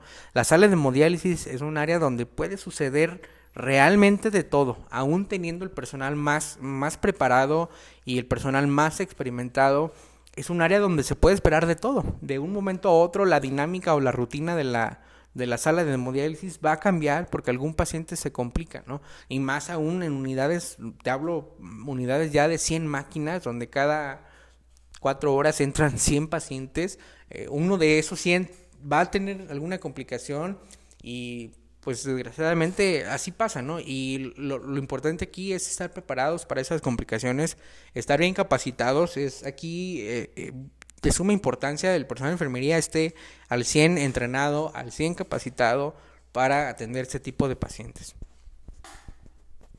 Entonces la, la, la pregunta del millón a todo esto, ¿no? ¿En qué nos necesitamos capacitar? Híjole, en muchas cosas, este yo he escuchado muchas personas que dicen que la hemodiálisis es muy fácil. O sea, que tú solo tienes que entrenarte en conectar al paciente y ya. Pero no, o sea, te tienes que entrenar en accesos vasculares, este, adquirir la experiencia en los accesos vasculares, porque, pues, por ejemplo, si tú no funcionas adecuadamente una fístula, pues no se le hace el tratamiento al paciente, incluso hasta el paciente puede perder ese, ese acceso vascular por la inexperiencia o el desconocimiento de lo que tienes que saber. Entonces, otra de las cuestiones, pues en toda la reanimación cardiopulmonar, porque hay que recordar, o sea, las unidades de hemodiálisis sí va el médico, pero generalmente el médico pasa visita, te da indicaciones y se retira. Entonces, en un evento así, pues el primero que entra es el personal de enfermería. Y hay personas que sí de plano dicen, híjole, pues es que no sé qué hacer. Cuando realmente sabemos que en, los, en las reanimaciones el tiempo es oro para el paciente. Entonces hay que estar entrenados en reanimación, este, incluso en la valoración, que es algo que a lo mejor decimos, pues eso me lo enseñaron en la escuela, pero realmente a veces no sabemos valorar a un paciente y eso es algo determinante en las unidades de hemodiálisis. También en cuanto a las técnicas, este, porque hay técnicas que tú dices, bueno, si mi paciente orina, pero no depura, pues qué busco en el paciente, o sea, qué objetivo tengo para brindarle a ese paciente, o si mi paciente tiene la sobrecarga hídrica, o si mi paciente ya es cardiorrenal, o sea, muchas cosas hay que saber, porque incluso la hemodiálisis en nuestro caso, pues no solo es en una unidad ambulatoria, es en el paciente crítico. Entonces tienes que saber de medicamentos, qué medicamentos tiene mi paciente que al momento de yo dializarlo se me pueden empezar a depurar y se me puede poner inestable el paciente o qué puedo hacer yo, este, por ejemplo, si mi paciente crítico se me empezó a hipotensar mucho más de lo que estaba y si ya tiene las aminas a tope y todo, pues qué tengo que hacer. Entonces son muchas cosas tanto en cuestiones técnicas como en cuestiones del paciente clínicas y no solo en un paciente estable, sino en un paciente crítico también. Una gama yo creo que impresionante, ¿no? Como en, como en todas las áreas, ¿no? Pero en este caso, en hemodiálisis no, no cabe duda que necesitamos de todo, ¿no? Y a final de cuentas el mejor beneficiado siempre va a ser nuestro paciente. Mientras nosotros sepamos, mientras nosotros podamos cómo actuar, cómo enfrentarnos a la situación, a la urgencia, a la emergencia o simplemente a la sesión de la, de la, hemodiálisis, pues obviamente el mejoramiento de la salud va a estar. Eh, pues yo creo que ha sido una, una plática amena, ya llevamos ya un ratito hablando, se nos ha ido demasiado rápido el tiempo. Yo creo que podíamos abarcar muchísimas cosas más, profundizar muchísimas cosas más.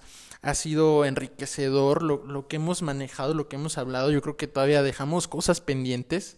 Pero la parte importante es esta, ¿no? Cómo el personal de enfermería ha ganado terreno en, esta, en este apartado, en el manejo del paciente eh, renal, cómo ha tenido un proceso de avance pues no solamente en cuanto a la parte científica, sino tecnológica, ¿no? Con el paso del tiempo. Y esa es la parte importante, ¿no? Vamos ahora sí con, con, la experiencia, ¿no? ¿Cómo, ¿Cómo, les ha ido a ustedes, chicos, que, que conocen, ahora sí que una sala de hemodiálisis aquí en México, en, en Latinoamérica, en otros países, ¿qué han visto diferente? ¿Qué hay nuevo? ¿Qué no lo hay? ¿Qué lo hace mejor? Bueno, no mejor, pero ¿qué ha hecho que, que su proceso de, de, de atención haya mejorado con el paso del tiempo? Bueno, mira, hablando como tal de las unidades de hemodiálisis en la mayoría de los países de Latinoamérica, nos encontramos a algo muy, muy similar. Realmente el, el, abordaje dentro de estas, estas salas es un abordaje muy similar. Eh, hay países que realmente nos hemos sorprendido mucho. En el caso Guatemala, Guatemala en los últimos años y hablándote en los últimos meses, eh, sus, sus, instituciones, sus servicios de salud le han apostado mucho a, ofrecer mejores equipos, a ofrecer mejores instalaciones a sus pacientes.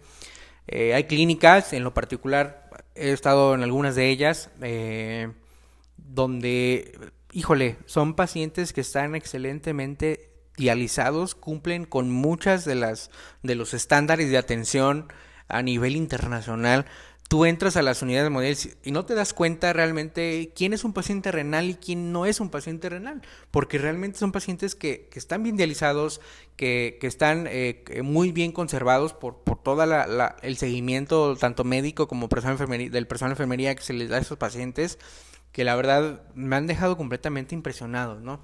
Hablando Guatemala, hablando eh, Perú, Perú es un país muy, muy con muchas semejanzas aquí a México. Que, que bueno, sí, eh, por ejemplo, aquí en México las unidades de hemodiálisis no, no nos limitamos en el número de pacientes, ¿no? Hay unidades que pueden tener uno, dos, o asimismo pueden tener 100 pacientes en la misma unidad. Allá existen algunas eh, normatividades donde, bueno, no se permite cierto o cierta cantidad mayor de pacientes por, bueno, cuestiones de seguridad, cuestiones de, ahora lo vimos en la pandemia, ¿no? Imagínate, mientras a todos los, a todos nos decían, eh, quédate en casa, quédate en casa, pues el paciente renal no se podía quedar en casa. El paciente renal tenía que ir cada tres veces por semana a recibir su tratamiento. Imagínate, pues no es lo mismo estar eh, junto a 100 pacientes más o a 99 pacientes más que estar junto a 14 pacientes más, ¿no? Entonces son esas... Eh, diferencias, ¿no? Eh, te hablo de países como Salvador, que hay todavía muchas limitantes en cuanto a este tipo de terapias, países eh, como Colombia, que también, bueno, tiene muchas semejanzas en México, y, la verdad es que también Colombia ha sido de, los países que más avances ha tenido en cuanto a las tecnologías de diálisis, en cuanto a las modalidades de diálisis.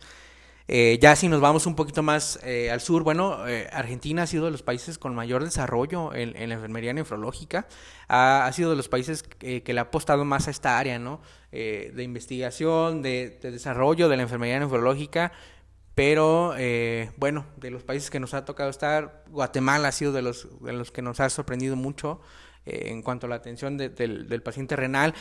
Perú tiene un instituto de un hospital específicamente, un, una institución dedicada únicamente a, a, la atención al paciente renal.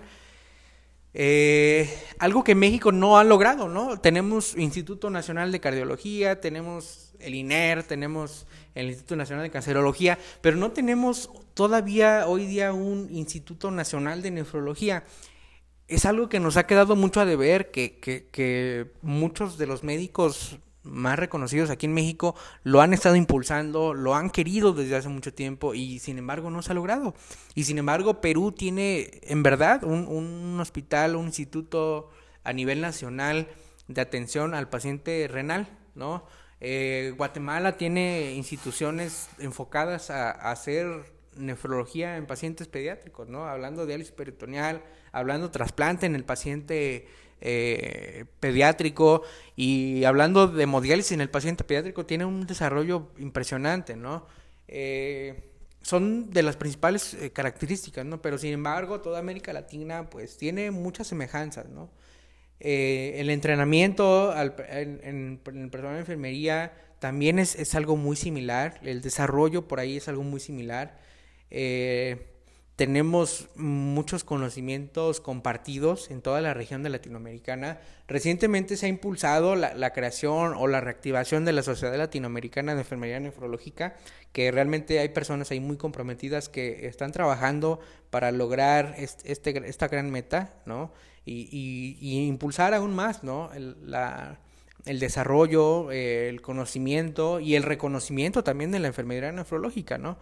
Eh, muchos, muchos países, eh, ah, te hablo de algo muy curioso, ¿no? Muchos países, por ejemplo, en México existe la, especialización en enfermedad nefrológica, en Perú existe la, especialización en enfermedad nefrológica, en Guatemala tenemos técnicos en, en hemodiálisis, algo que no, se, eh, no es visto en todos los países, ¿no? No en todos los países tienen este tipo de entrenamiento, que son personal que es entrenado, pero a pesar de que tienen una formación técnica, pues realmente la expertise que tienen en el manejo del paciente renal es muy amplia. Eh, hemos estado trabajando ahí de la mano con ellos y la verdad es que eh, no se vale por ahí demeritar a, a, a, ese tipo de personal solamente porque tiene una formación técnica, porque realmente el grado de conocimiento, el grado de expertise que tienen ellos también es muy amplio, ¿no? Y, y, y por ahí, pues también reconocer esa, ese, ese punto, ¿no? Ese punto de que de que eh, Guatemala es uno de los, países, es uno de los únicos países que me ha tocado ver que tienen eh, la formación técnica en hemodiálisis como tal. Eh, reciben ese, ese tipo de, adiestramiento, formación, pero todo enfocado hacia, hacia la atención en hemodiálisis, ¿no? Entonces es, es uno de los grandes retos, ¿no? Quizás en algún futuro, mm, por la demanda de pacientes que, que se vienen, porque realmente lo que estamos viendo aquí ahorita es solamente una pequeña porción de lo que nos espera en los siguientes años, ¿no? Eh, realmente, pues en algún momento quizás se va a requerir eh, que en muchos países más se empiece a implementar este tipo de, formación. Eh, son de los países que me, ha sorprendido, que me han sorprendido un poquito más, Guatemala, Perú, Belice también tiene, eh, aunque es un país muy pequeño, pero también tiene eh, esta formación o este, esta dedicación como tal a las áreas de nefrología, a las áreas de hemodiálisis, ¿no? Le ponen eh, mucho, mucho cariño, mucho amor a esas áreas, ¿no? Y pues también influyen mucho, ¿no? Los gobiernos, qué tanto le invierten, qué tanta lana le meten, ¿no? Este, retomando el caso de Guatemala, el Instituto Guatemalteco de Seguridad Social ha implementado ha invertido en los últimos meses, creo que fue el mes, pasado, el mes pasado, una gran una suma importante de recursos para, para dotar unidades de hemodiálisis, dotar eh, de nuevos equipos que muchas de las ocasiones ni siquiera aquí en México los tenemos, ¿no? Y, bueno, es, es, es, algo muy variado, ¿no? Pero realmente eh, muy similar al mismo tiempo eh, todo este, esta, este desarrollo de, de, la enfermedad nefrológica en estos países. Enriquecedor, ¿no? Yo creo que muy variada la cultura en todos los sentidos, ¿no? Porque así como decíamos, ¿no? Desde la parte de la prevención, ¿no? La cultura desde la alimentación del paciente obviamente es variado en cada lado. Eh, nuevamente, ¿no? La tecnología, la economía, la globalización en general, la enfermería pues tiene que, atender a sus pacientes con, padecimientos renales de, de, de, similancias o de cierto tipo, claro, siempre que se apeguen a las normativas que mejoren la salud de ellos, ¿no? Entonces, ¿qué es lo que mejor te llevas o qué experiencia te llevas de, todos ellos, ¿no? ¿O cuál ha sido la mejor de todas ellas? Híjole, yo creo que una de las más importantes es la investigación. Siento que aquí en nuestro país tenemos mucho potencial, pero la investigación en el área de nefrología en enfermería es una, área que está muy desprotegida. Este, de por sí también la investigación en enfermería nos han recortado mucho, este, no se nos brindan los mismos apoyos que a otras ciencias. Entonces considero que nos hace falta eso, este, investigar, este, y darle un papel a la, a la enfermería nefrológica como, como a las demás. Creo que a veces toman como que, ah, pues solo es nefrología, o sea, solo te enfocas al riñón, no es como el área crítica, que ves muchísimas cosas, o en el área quirúrgica. Creo que también este, el fortalecimiento de todas esas especialidades, en especial de la nefrología, este, la capacitación y, que tengamos profesionales con visión, o sea, no nada más nos quedemos con lo que existe, sino hay que ver que epidemiológicamente en unos años los pacientes renales van a ser los que desafortunadamente nos llenen las unidades este, hospitalarias.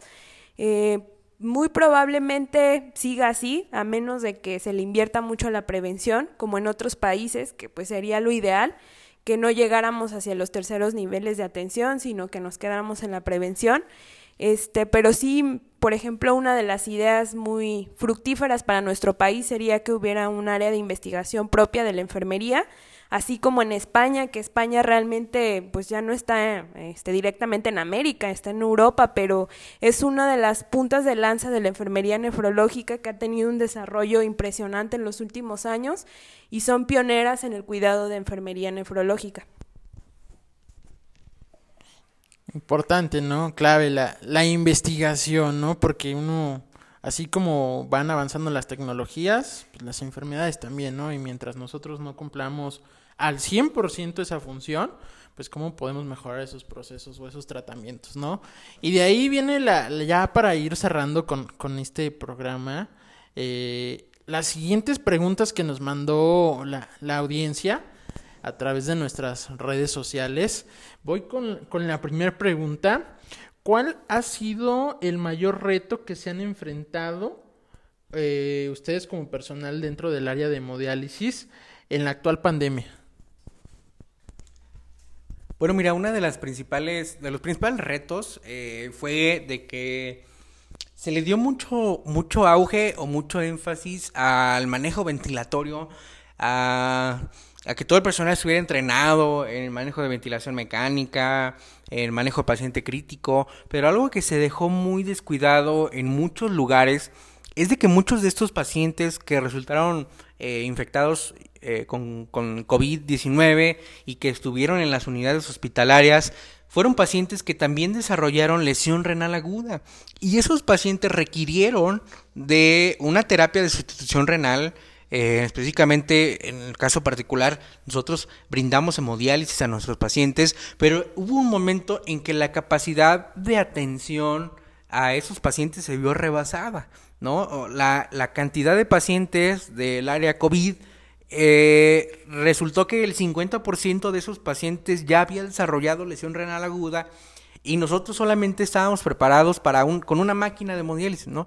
Eh, eh, eh, fue uno de los grandes retos de que, mm, de que, bueno, no se le dio ese énfasis o esa importancia necesaria a la nefrología en cuanto al, al, se prepararon todos los equipos, ¿no? Se prepararon los equipos de ventilación mecánica, se prepararon los equipos de código azul, se prepararon, todos se prepararon para atender el COVID.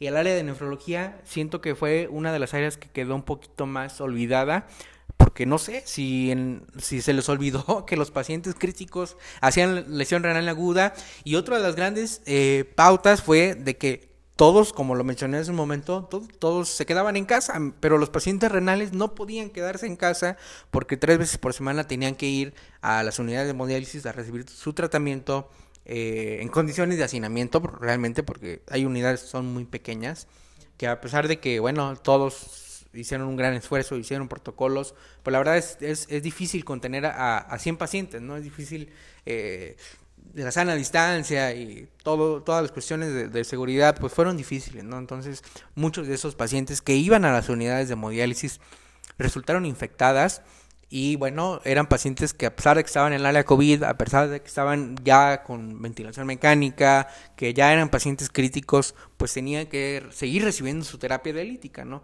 Eh, fue uno de los grandes retos, el que no, desgraciadamente, en cuanto a equipos, a infraestructura, a, capital humano, pues no, no, no, no tuvimos, eh, quizás hablando en lo particular, la capacidad de, brindar la atención, ¿no? Nos, nos vimos rebasados, se habló incluso el 50% de los pacientes del área COVID estuvieron infectados, que estuvieron infectados, eh, tuvieron o requirieron hemodiálisis de, de, soporte, ¿no?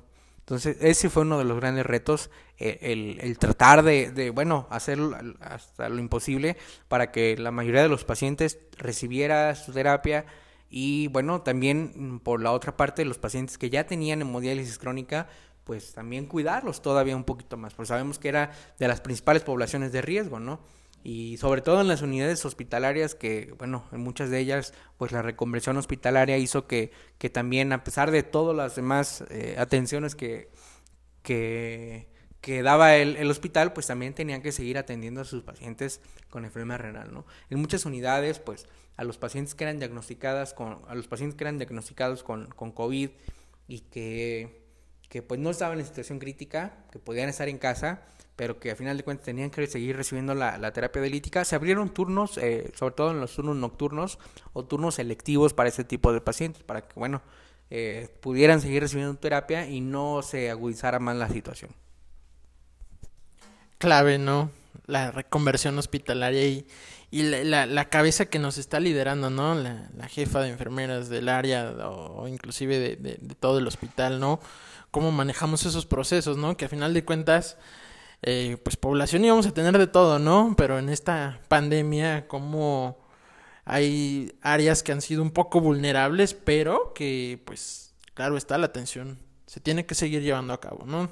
De ahí viene nuestra siguiente pregunta, entonces, ¿creen que el virus del COVID ha repercutido de manera negativa o benéfica en el estado de salud de enfermedad de los pacientes con enfermedad renal crónica o en, en el aspecto o en el sentido de que ha aumentado, como bueno, ya lo dijo Rafa ahorita, eh, los pacientes con lesiones renal, pero eh, cómo se ha llevado a cabo esa atención, pues más que nada directa, ¿no? Porque a veces veíamos las salas un, de 1 a 20 pacientes, a 50 pacientes a 100, y de repente 200, ¿no? O 100 esperando el turno para, para que se lleve a cabo. Híjole, ahí sí considero que repercutió desafortunadamente de manera negativa en muchos aspectos. Eh, primordialmente en la salud de los pacientes, porque bueno, aunado a lo que las complicaciones que ya dejaba de los pacientes como con la lesión renal aguda, pues todavía teníamos que tomar en cuenta que teníamos a los pacientes que ya eran crónicos y que adquirieron esta enfermedad. Desafortunadamente la mayoría este, fue deceso, eh, porque pues sí, o sea, olvidaron un poco que pues no solo es que el paciente tuviera la lesión renal, sino que ya teníamos muchos pacientes más con enfermedad renal crónica y desafortunadamente no se actuó de manera adecuada. Por ejemplo, me, yo supe en alguna unidad que regresaban a los pacientes, no es que tienes COVID y regrésate y busca tú en dónde te vas a dializar. Y creo que eso fue algo muy desafortunado para los pacientes porque andaban de hospital en hospital, en unidad, eh, buscando quién los pudiera dializar. Esa fue una de las cosas negativas. Otra fue un poco alejada de la hemodiálisis, pero no de las terapias de sustitución, fue que se detuvieron los programas de trasplante. Entonces, durante todo este año, por todo el riesgo que existía, un paciente de trasplante pues tiene inmunosupresores en su tratamiento de base, se detuvo el trasplante renal y pues se, se, perdieron desafortunadamente muchas oportunidades de que los pacientes tuvieran ese trasplante. Entonces, aún en la actualidad que ya está un poco más moderado, más no erradicado este problema de la pandemia, eh, todavía los programas de trasplante, pues hay, algunos países o estados también que han iniciado con este programa, pero pues todavía no como lo estaba antes de la pandemia. Entonces sí considero que ha sido pues malo para los pacientes, porque sí, desafortunadamente los que se contagiaron pues les iba mal, este, fueron muy poquitos los que realmente se pudieron este, salvar de, de la muerte y considero que es ahora un gran reto para nosotros, por ejemplo en las unidades donde hay mucho hacinamiento también, pues cuidar esa parte, este, esos protocolos, porque antes pues no existían, o sea, no había problema. Pero ahora es muy importante este, ver eso del hacinamiento también, pues es algo ahorita que es una emergencia mundial, no es de que si quiero o no, tengo que implementar los, las medidas necesarias para que también mis pacientes en la actualidad no se infecten y pues ojalá que los programas de trasplante también ya se vayan reanudando poco a poco. Si me permites por aquí agregar, eh, fíjate la importancia que tuvo el, la demanda de terapias delíticas eh, derivada de, de, aquellos pacientes que, que, bueno, se infectaban con COVID, que desarrollaban alguna falla aguda y que requerían algún tipo de reemplazo renal, llámese terapia intermitente o terapia continua, que llegó el punto en que a nivel nacional hubo escasez de insumos. Hubo escasez de insumos, eh, sobre todo los insumos de, terapia continua, eh, que bueno, muchos, la cantidad de pacientes que lo requirieron fue grandísima y bueno, eh, se batalló en algún momento de la pandemia por, por, por ofertar estos, llámese, material, hablando desde filtros, desde líneas, hubo escasez, ¿no? Lo cual, bueno, también complicó un poquito más la, la situación en ese, en ese aspecto. No, así como, como hubo cosas negativas, yo creo que también hubo positivas, ¿no? A final de cuentas, ¿y, y que, cuáles serían esas cosas positivas que podríamos resaltar o remarcar? Bueno, una de las positivas es que pues se reforzó mucho el trabajo en equipo, creo que no solo a nivel este, de hemodiálisis, yo creo que a lo largo de todas las instituciones de salud, este, públicas, privadas, se reforzó mucho ese trabajo en equipo, este, se dejó un poquito de lado las rivalidades y se comenzó a actuar en pro del paciente. Este, por ejemplo, ya en cuestiones más eh, enfocadas a la hemodiálisis o a la nefrología, eh, pues también, o sea, el equipo trató de realizar las funciones lo más que se pudo, o sea, cuando también no había personal, pues se reforzaba con nosotros mismos el personal se daban las terapias largas a lo que hubiera, o sea, se adaptaron muchas carencias eh, con muchas cosas positivas que tienen las unidades y yo creo que se trató de sacar adelante a los pacientes en la medida de lo posible, de nuestras oportunidades, de nuestros insumos y creo que eso es algo muy rescatable porque la pandemia pues nos enseñó muchas cosas, este, nos enseñó a trabajar en equipo, nos enseñó a que pues la vida es efímera, o sea, estás y mañana quién sabe. Entonces yo creo que a valorar no solo nuestra vida, sino que siempre hay que tener en cuenta que el paciente cuando entra a nuestra unidad o cuando entra al tratamiento, pues él espera que tú brindes tu mejor cuidado y al final de cuentas confía en ti, su familia, el paciente y como tal es una este, responsabilidad muy grande de nuestra parte el dar todo nuestro conocimiento, nuestra atención, nuestra técnica para que ese paciente salga bien. Y otra de, los puntos buenos que, hubo en esta pandemia, bueno, que se le dio creo que el valor, ¿no? El valor a, aquella enfermera olvidada, aquella enfermera, aquella enfermería que, que se creía que realmente hacía funciones muy básicas, que que, bueno, en esa pandemia creo que se, se, valorizó un poquito más la labor de la enfermera, aquella enfermera que, que puede atender un paciente crítico, que puede ah, manejar un, ventilador mecánico, que puede hacer muchas funciones que anteriormente no se creía que la enfermería era capaz, ¿no? Creo que eso es algo de lo bueno que nos dejó la, enfermería. Hoy día ah, hay, no sé, niños que les preguntas que, pues, que quieren ser de grandes, ¿no? Y muchos de ellos quieren ser enfermeros, ¿no? Quieren ser enfermeras, médicos.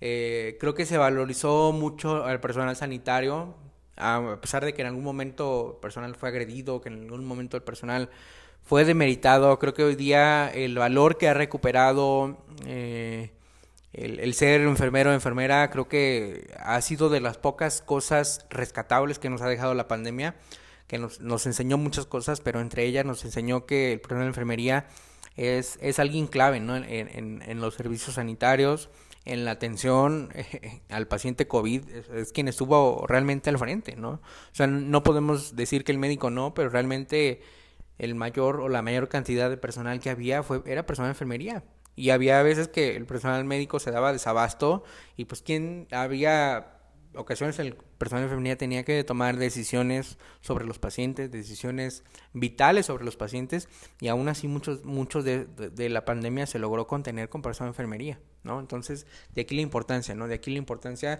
y llamo y pongo mucho énfasis en las nuevas generaciones en que en que se valoren, en que realmente tengan en cuenta que, que, que ustedes son capaces y que tengan en cuenta de que pues no, no, no desvalorizar la profesión, ¿no? La profesión eh, puede dar mucho, puede dar poco, pero todo está en qué tanto énfasis le podemos, le pongamos nosotros como personales, qué tanto profesionalismo, porque creo que es algo que, que, se ha perdido mucho en la profesión.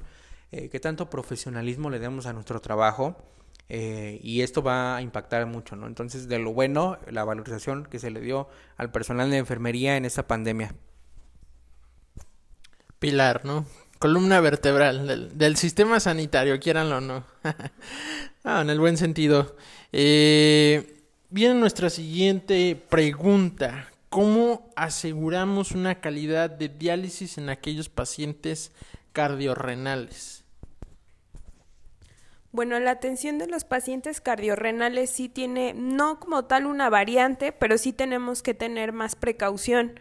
Eh, si nos ponemos a, observar con detenimiento, pues la hemodiálisis en sí genera gasto de energía, este, el corazón trabaja un poquito más, estamos eh, utilizando un volumen extracorpóreo que a lo mejor en un paciente que no es cardiópata pues no impacta tanto como en uno que sí lo es. Aseguramos la calidad, este, porque tenemos que ver tanto que el paciente se mantenga en su peso seco, pero también que el paciente esté controlado por parte de cardiología, sea que el paciente este, tenga, tome sus medicamentos, que tenga una valoración continua del, del personal de cardiología, pero que no se deje de lado eh, a toda la parte renal. Hay que recordar que algunos de los asuados o de los solutos también repercuten negativamente a lo cardíaco, por ejemplo la urea, que ya en una acumulación muy grande o muy excesiva ya involucra incluso al pericardio, entre otras complicaciones. Entonces la calidad, así como en el paciente que no es cardiópata, pues la podemos ver con el control de los asuados, este, con la bolemia que tiene el paciente, con el control del peso seco. Y como lo hablamos hace un ratito, por ejemplo, los dializadores de alto flujo tienen un nivel de cardioprotección, que incluso, por ejemplo, hablamos de la beta-2 microglobulina, que es una, una molécula que nos eh, afecta negativamente en la salud este, de cardio de los pacientes. Entonces, al utilizar también dializadores de alto flujo, pues estamos protegiendo al paciente. Pero en sí la calidad eh, sería muy similar a lo que esperamos en un paciente que solo es renal. Ok, muy bien. Vamos con, con la siguiente pregunta. ¿Qué ha evolucionado y mejorado en las nuevas tecnologías para la atención con pacientes con hemodiálisis? Es muy fácil de, responder la pregunta. Eh, ¿Qué ha evolucionado? Bueno, las tecnologías. La seguridad del paciente es algo que ha ha mejorado muchísimo, como lo mencioné casi casi al inicio de la, de, la plática de hoy. Anteriormente, bueno, la terapia de hemodiálisis era una terapia muy temida, ¿no? Aquel paciente que entraba en hemodiálisis era un paciente que se iba a morir. Era el pensamiento común de la población, ¿no?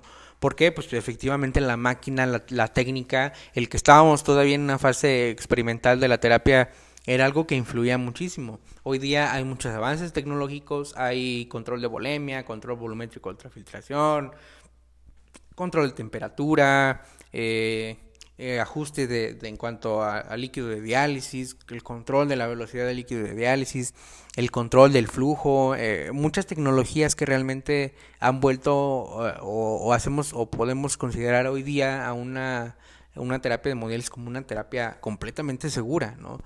Eh, a pesar del reuso de, dializadores, a pesar de muchas cuestiones, la terapia de modelo es una terapia muy segura. Hoy día eh, realmente el índice de complicaciones ha disminuido considerablemente y va a disminuir considerablemente conforme vayamos avanzando en cuanto al desarrollo de nuevas tecnologías. Pero realmente hoy podemos decir que la hemodiálisis es un tratamiento muy seguro.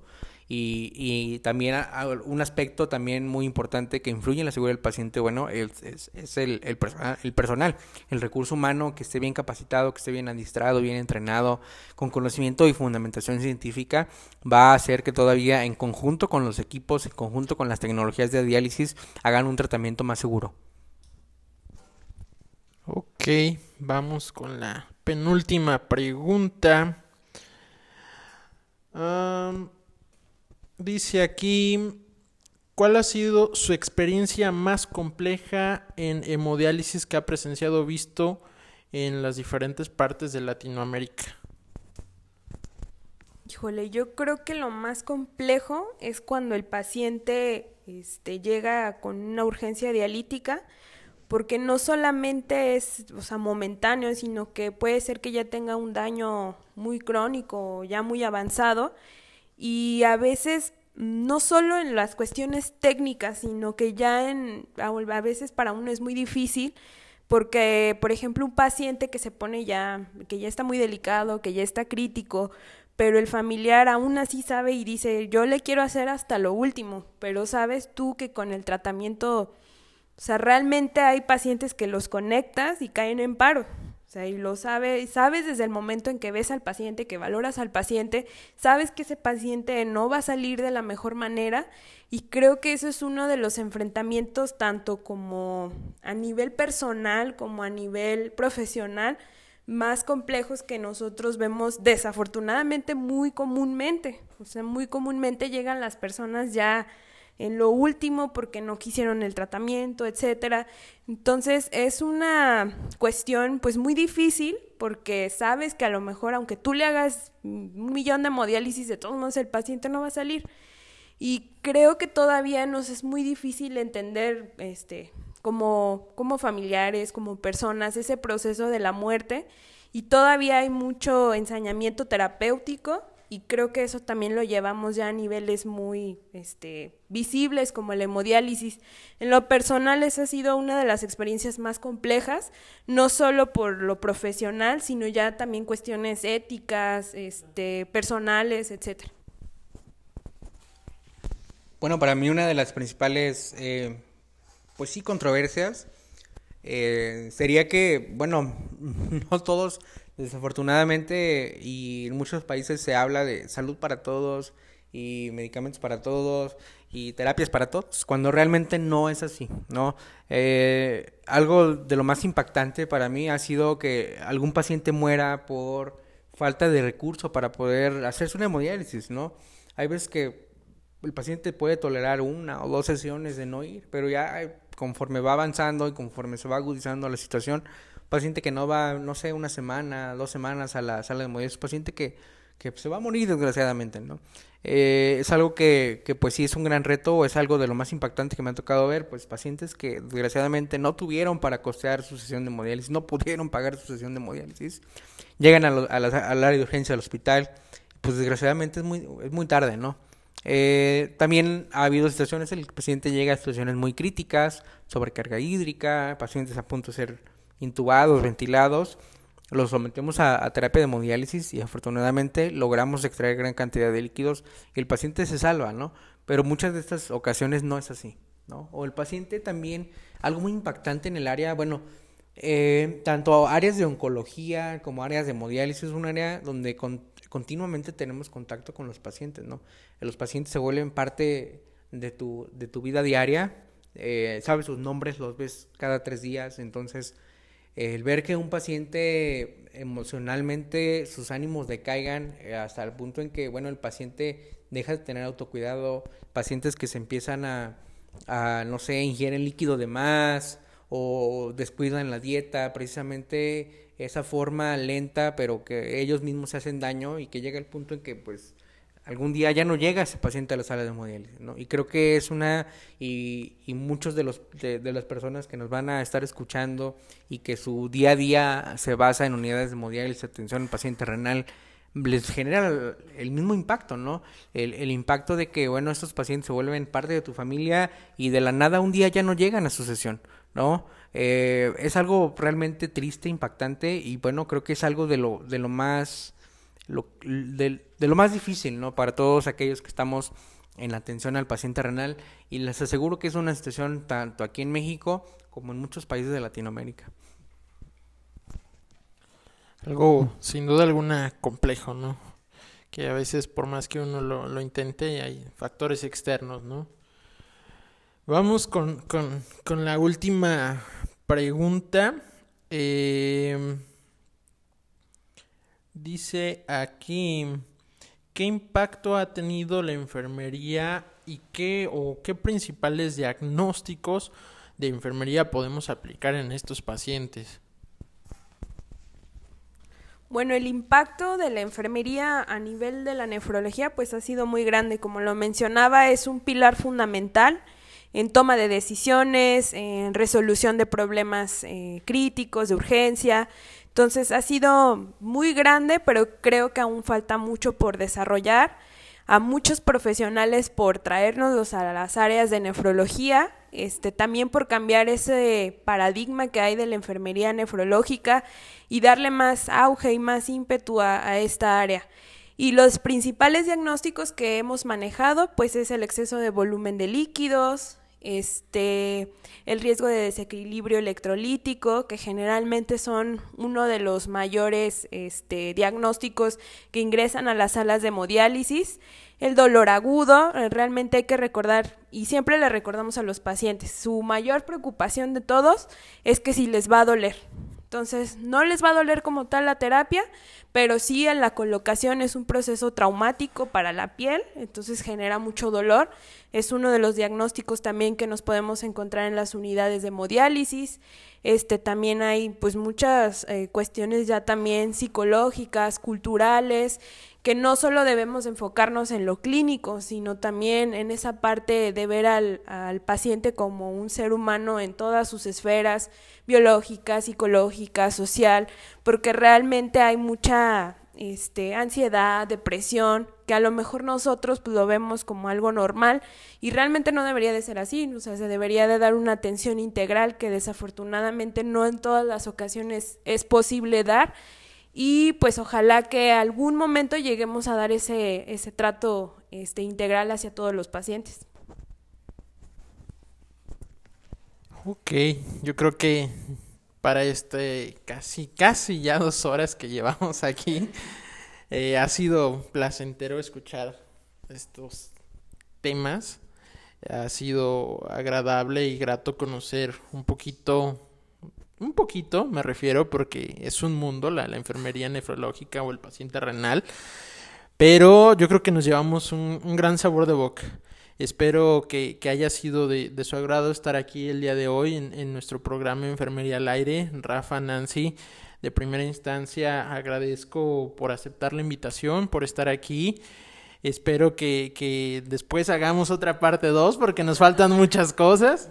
Pero sí, este de primera instancia, como ustedes lo, lo, lo, comenté cuando los presenté, cómo los podemos localizar, qué nos recomiendan o dónde los podemos encontrar como coordinadores y sobre todo como pilares y, sobre todo profesionales de la salud en, el, en, el, en el manejo del paciente con hemodiálisis, ¿no? Donde los podemos encontrar, ver, en fin.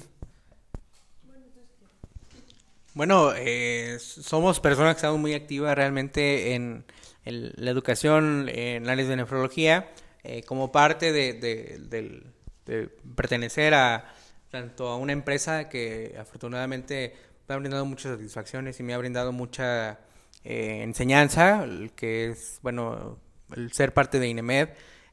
ahí con, continuamente estamos generando contenido o estamos generando información eh, enfocada al cuidado del paciente renal, enfocada a, las terapias de, sustitución renal y bueno, eh, también los invito a que se acerquen a las, a, las organizaciones, ¿no? Tanto a nivel nacional, tanto a nivel internacional, las organizaciones de, nefrología, pues ahí también estamos activos, ¿no? En, este tipo de, organizaciones, entonces cualquier cosita, eh, estamos también al pendiente también en redes sociales para cualquier tema que ustedes, cualquier duda que ustedes quieran externar o que quieran que aclaremos. Este espacio, bueno, ha sido maravilloso porque nos permite acercarnos a ustedes, ¿no?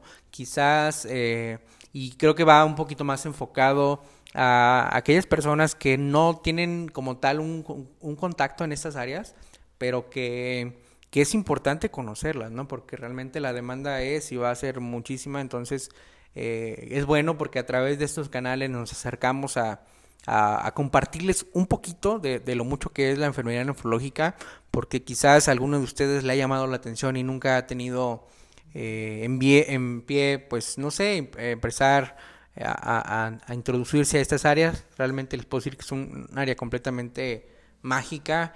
Eh, y bueno, eh, como lo comentaba, bueno, pueden encontrarnos a través de INEMED, Héroe Hemodiálisis, su servidor Rafael Lara González y su servidora Nancy Sánchez, así me encuentran en Facebook, pero sí igual este acercarse a las redes sociales de INEMED, donde mayoritariamente estamos activos, o bien también si algún día eh, necesitaran, pues nos encontramos laborando en la unidad de hemodiálisis del Hospital Central Dr. Ignacio Morones Prieto.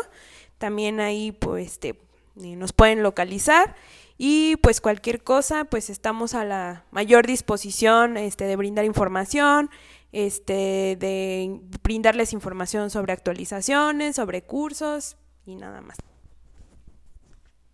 Pues no me queda, chicos, más que agradecer, dar por terminado este programa, este podcast indudablemente, vuelvo a repetir, muchos temas que, que adentramos. Yo creo que las bases todavía nos falta profundizar más, pero ya eso será un poco después.